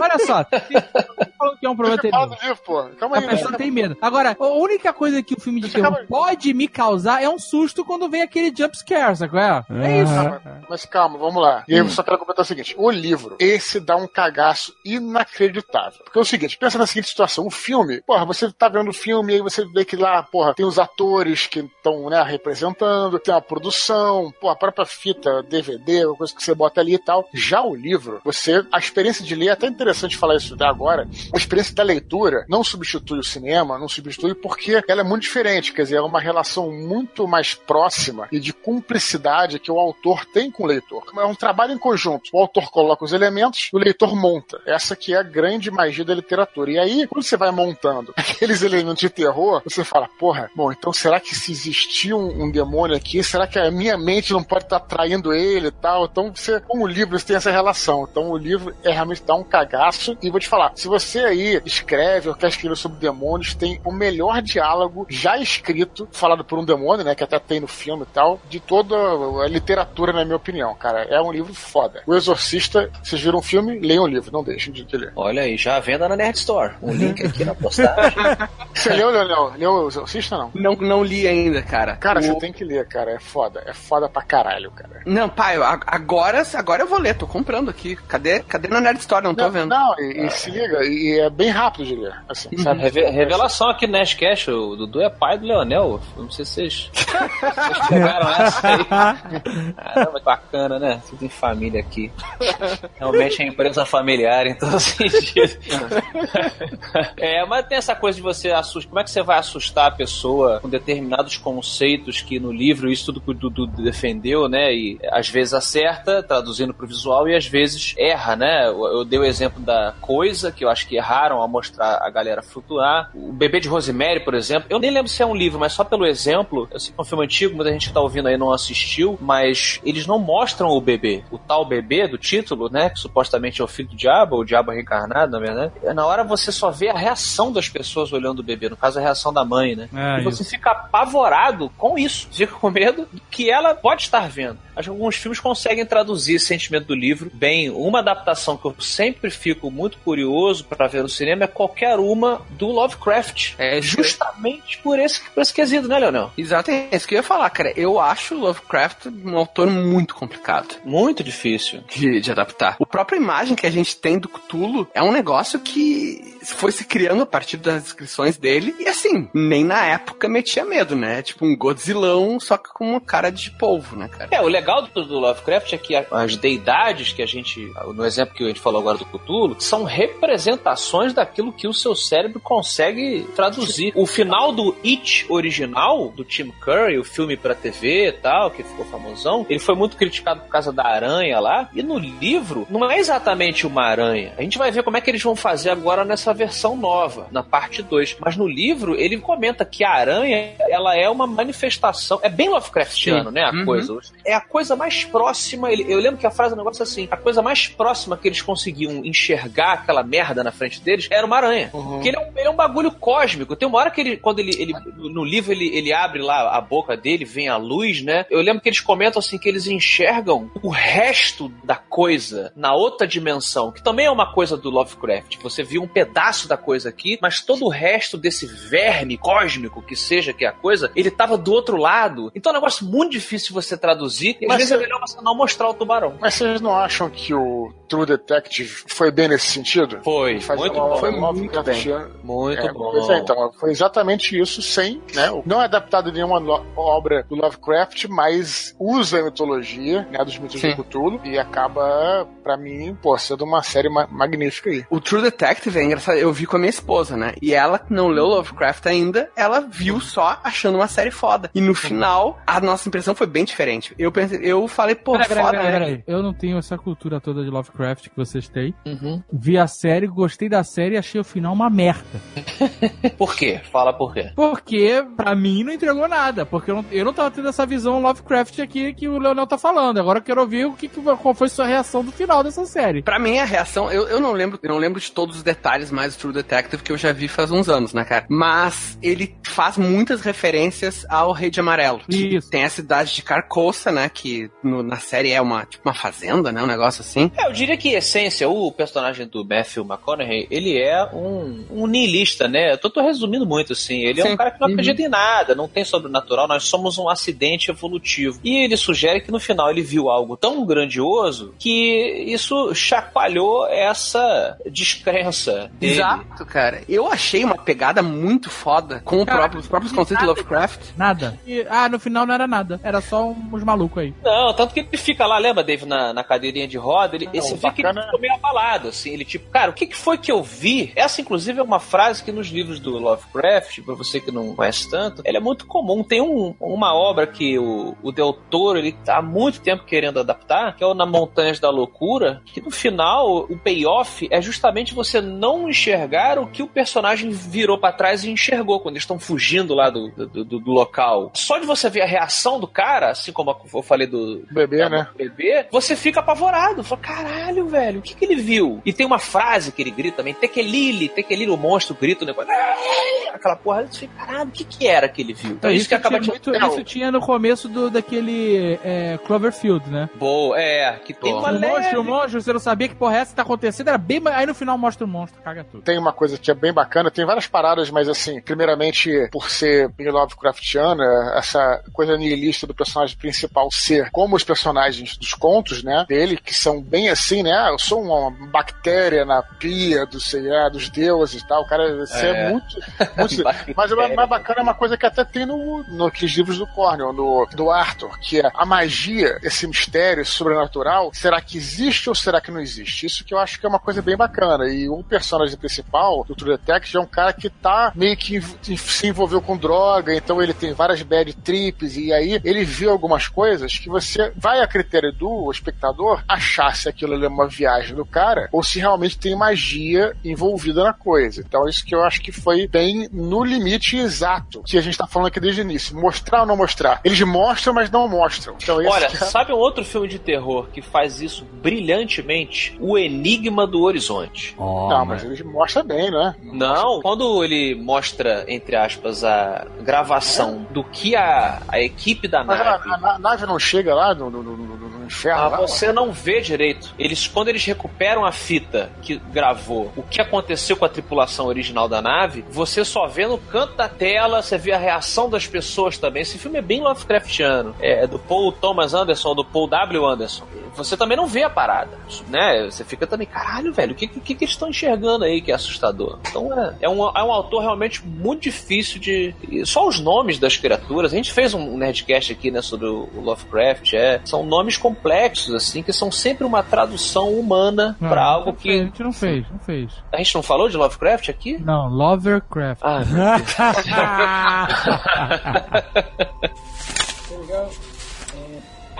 Cara, uma série que eu acho que adaptou muito bem o livro, tá adaptando pelo menos, é o, o American Gods, cara. Eu sou, Eu eu, sou a bem. série. Eu li o livro, achei foda. A gente tá falando disso há um tempão no Nerd Office e eu gostei pra caralho da série. Também li o livro. E tô gostando, tô vendo ainda, tô na metade, mas. eh, Tá na metade? Tô, cara. Tem que editar Nerdcast de RPG também. Vai começar a segunda Indignado. temporada. Tá sabendo? Vai começar a segunda temporada aí, né? Eu sei, eu te- vou ver até o final, mas eu, eu tô. O cara entrevistou o Valando e não viu a série do cara. Que vergonha. Eu vi até a metade.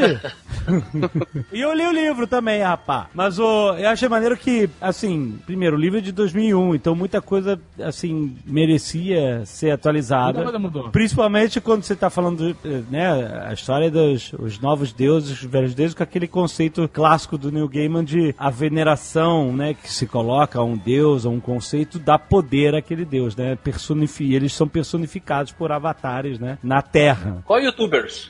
É, hoje vai novos influencers, Deus da treta. É. então não é assim, tipo assim, não é só um deus antigo para que as pessoas rezavam, mas como é, a- o, o deus das autoestradas, né? Que não é porque as pessoas rezam nas autoestradas, é que morrem muito, então são considerados sacrifícios, né? Né? E, e a mídia, né? Sacrifício e penitência, né? De ficar ali. É, né? Exato, né? E, e os novos deuses, por exemplo, a mídia, a mídia, a TV é como se fosse, né? Isso mais em 2001 do que hoje, né? Mas a TV era tipo um altar, né? De veneração, né? E, e a mídia, ah, não, É, hoje mudou porque hoje você fica com o celular na mão, então não é um altar, é mais um amuleto, né? É. É, uma bíblia, né? É, você é. fica com ela na mão o tempo inteiro. Mas se mistura muito com a tecnologia, né? Porque o deus tecnólogo lá do livro, ele representava como um gordinho que andava numa limusine e com óculos escuros, e quando ele levantava o óculos, ele tinha aquele olho iluminado verde, como se fosse aquele monitores de fósforo verde, computadores da década de 80 e 90, né? E aí esse conceito mudou. Esse personagem na série é muito mais abrangente, muito mais moderno do que essa visão de 2001. Então eu achei incrível. Ele é muito mais realidade virtual, ele tá em todo lugar, ele, ele é muito mais presente, né, é, do que o outro, né? Então eu achei maneiríssimo isso na série. E um negócio que eu achei que ficou muito bem adaptado foi o personagem principal, cara. Que o, o Shadow, na, no livro, ele sempre me passou a impressão que ele era praticamente um avatar do leitor. Ele era o cara estoico, né? Não, não tinha muita reação, ele simplesmente passava pelas páginas,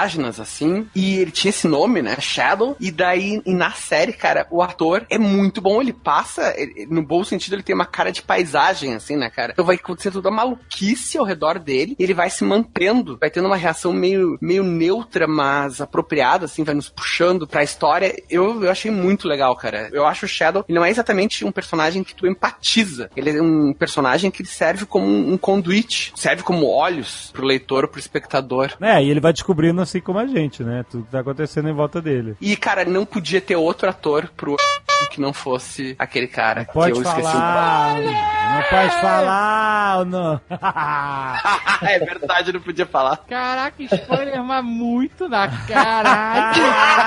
é verdade, tinha esquecido, cara. Foi mal. Esse personagem é incrível. Ele, ele, o ator é incrível. né? Ele, ele é um cara que faz você acreditar que é ele, né? É ele. mas assim, teve uma parada que eu. Muitas coisas que eu curti, mas teve outras que eu não curti. Por, por exemplo, no A Deusa do Amor, lá, né? Da, da paixão, do, do sexo, amor e tal. Fernanda Lima. Eu queria que. É, exatamente, o que eu ia falar. Queria que fosse Fernanda Lima. Não, caraca. No livro, ele descreve é aquele negócio do poema Volga. Ele descreve que ela tá transando com os seres humanos lá e ela engole os caras pela vagina. Como uma deusa.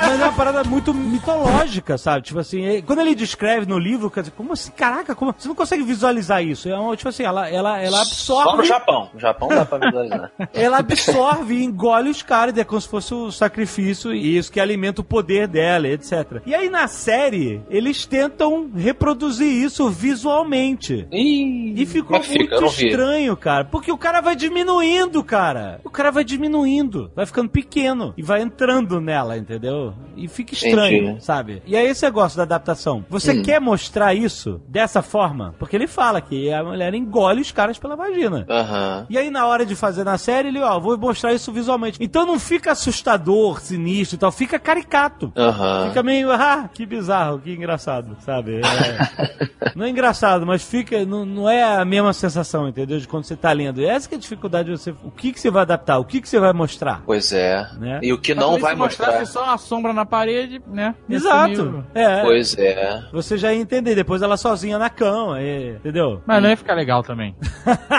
É, sei lá. Como eu falei, como eu falei anteriormente, existe uma. na escrita, né, na literatura, primeiro que você já está entretido com o próprio texto. Né? Se o texto é bom, aquilo já te. E segundo, que na literatura, como existe essa cumplicidade que eu falei antes entre o leitor e o escritor, o leitor pode tomar uma certa liberdade de até mudar algumas coisas. É comum, É. por exemplo, você descrever um personagem, sei lá, cabelo louro, tal, coisa, e o, o leitor simplesmente quer mudar. E aí É.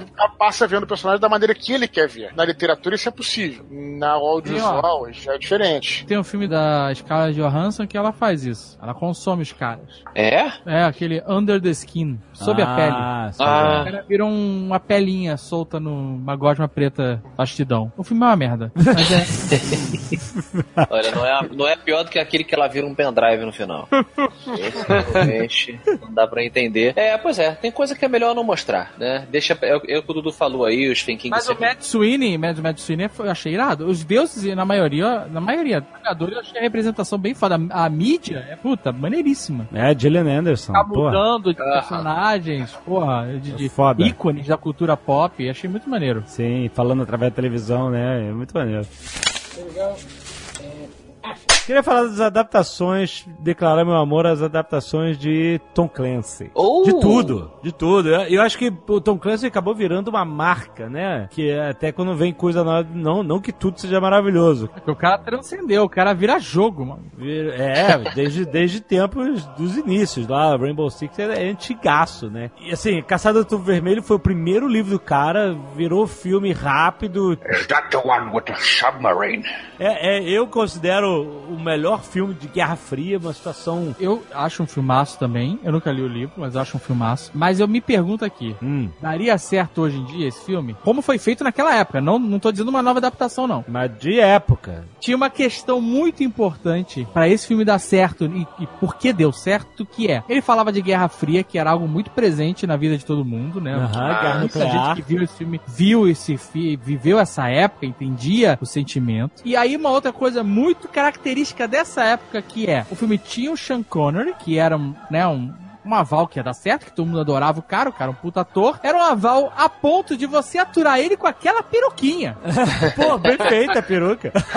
Ah, é. Peruca tá fora hoje de moda. Em então, dia, é isso. hoje em dia funciona? Se olhar pra aquela peruca safada do Sean Connery, aquele russo com sotaque de Scottish, é, exatamente. é, Hoje em dia. Não, tem uma suspensão de descrença enorme Exato. porque tem o nome Sean Connery na parada. entendeu? Exatamente. É, não sei. esse escocês com peruca fingindo que é o capitão russo. É muito foda que é uma impossible situation. O cara quer deserdar para os Estados Unidos e para ele vai dar o prêmio que o maior prêmio possível, que é entregar o submarino stealth, né? Que eles inventam a tecnologia, né? Das lagartas silenciosas. Isso significa que eles falam, ó, o cara pode chegar aqui no porto de Nova York e bombardear a gente com né, mísseis nucleares e ninguém vai ouvir até a explosão.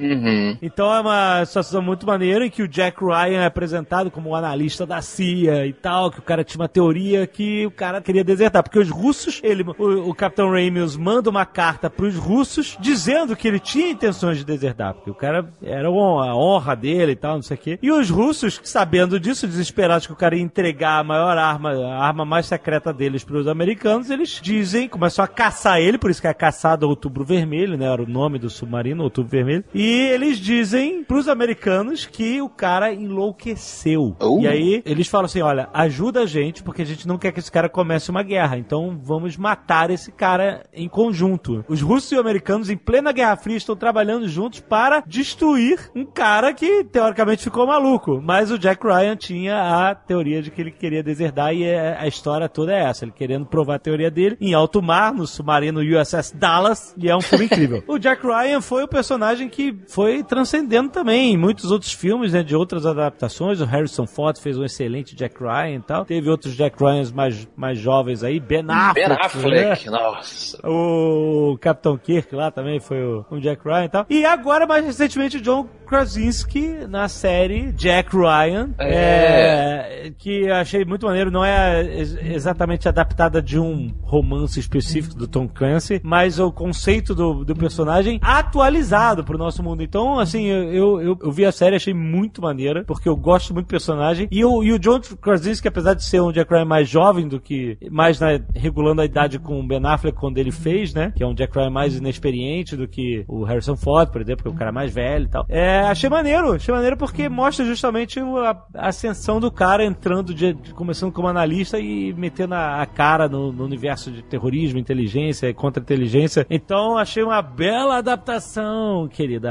Amazon Prime Video. Gostei muito e tô esperando a segunda temporada aí ávido, porque sou mega fã. É impressionante você fazer um filme de ação maravilhoso sobre um analista. O cara é analista, não, então isso é irado. Isso é maneiro, cara. Porque E mais é maneiro interessante ainda é você transformar o John Krasinski, que era um- o bobo do escritório do The Office, É, não é incrível? num astro de ação fodão hoje É em dia. Mas, Incrível. mas, mas, assim, tem uma coisa muito legal, porque ele realmente tá nessa pegada. Ele fez um filme de ação. É, às 13 horas, 13 horas. 13 é. horas, Porra, filmaço. irado, irado. Muda bem pra caralho. Filme do Michael Bay, filme da Michael Bay. É, Caraca, bom o. Di ficou tão grande, sabe? É, Isso, exato. forte pra caralho. Ficou enorme. Mas no caso do Jack Ryan, é maneiro porque ele não é um herói de ação. É, então, o filme é de ação, mas o herói não é. É exato, porque o cara é um analista, entendeu? E aí se você... E é, esse é o perigo das adaptações, né? Ah, mas tem que ser uma parada de ação, então a gente vai transformar o cara num herói de ação. Porque nos filmes e nos livros tem o Clark, que é o cara que É. que é o cara de campo. Ele é agente de campo, exatamente. É o, o Jack Bauer. Exatamente. O William Dafoe já foi o Clark irado, é muito maneiro, cara. O Jack Ryan é a Chloe, amigo. Exatamente. Exatamente. E ninguém quer ver um filme sobre a Chloe e sua cara de quem quer fazer cocô na calça. Não dá. Mas dá certo, cara. Eu Não sei como. É, é- é o estilo do cara. É. Sabe por que, que dá certo? Porque eles conseguem. O cara consegue escrever de um jeito que te atrai e porque nós somos a Chloe. É, ninguém, exatamente. ninguém é o Clark, amigo. Ninguém aqui é o Jack Bauer. Pois E é. Você vai conseguir se identificar. E ele consegue fazer você se identificar com o Jack Ryan, né? Com o analista. É. E fala, porra, maneiro. Eu maneiro. podia ser esse cara aí. Eu podia ser. Eu cara podia de ser esse cara sabe? É, Esse cara é inteligente, esse cara é inteligente, não precisa estudar a mão, entendeu? Na maioria das vezes você se identifica com o cara que tá ali metendo porrada, né? É. Fazendo gança, trazendo justiça. Mas nesse caso não, você se identifica com o cara que tá fazendo a diferença e que não tá ali com duas submetralhadoras dando tiro pra cima, qual é? Não, e não, não, não é de graça, porque, assim, tem até a frase que ele repete muito, né? Tem no Caçado de Outubro Vermelho. Você não, o cara fala assim: olha, você tem três dias pra provar a sua teoria, eu vou te jogar lá no meio do oceano pra você entrar no submarino e provar a sua teoria que o Capitão Ramos quer deserdar. Aí ele fala assim: você não pode me colocar no submarino, eu sou analista, entendeu? E, mas vai, porque. Mas por que que casa? Porque é o cara que tinha teoria e se os americanos quisessem ter uma chance de pegar a, a arma secreta dos russos, esse cara era a chance, entendeu? E a mesma coisa acontece na série com o Joe Krasinski, ele fala assim: olha, você não pode me mandar pro Afeganistão, eu sou analista. Ele fala assim: cala a boca e entra aí no- no- Você é o cara que conhece melhor o malandro, você tem que estar lá. é, você conhece o malandro, você tem a teoria de que o cara tá lavando dinheiro pra isso, pra aquilo, então não sei o quê, pra ser o novo 9-11, então você vai, filha da mãe. Entendeu? É muito bem feito, por isso que você acredita no personagem, entendeu? É, não é o verdade. personagem que fala assim, eu descobri tudo aqui, tô pegando a minha metralhadora e vambora, sabe? Ele Exato, fez. O cara é o ana... Isso é que é maneiro, o cara é o analista. Isso é que é maneiro dos livros do cara. Tanto que no, no primeiro episódio da série, ele, quando ele tá face a face com o terrorista lá, ele só se livra porque ele tira o pino da granada e fica segurando ela pro alto e fala assim: ó, se você me matar, morreu todo mundo. E aí É. o cara vai embora, entendeu? Vai embora de costas, apontando a arma pra ele e deixa ele. E aí o cara, quando ele deita no chão, ele. "Uh", sabe? Porra, eu sou só analista, filha da puta. É muito maneiro o personagem. Vocês estão falando tanto na lista, eu só consigo pensar no Freud aqui. Quando vocês falam. o Freud dando porrada, dando tiro, sabe aquela barra daquele. It's all your mom's fault!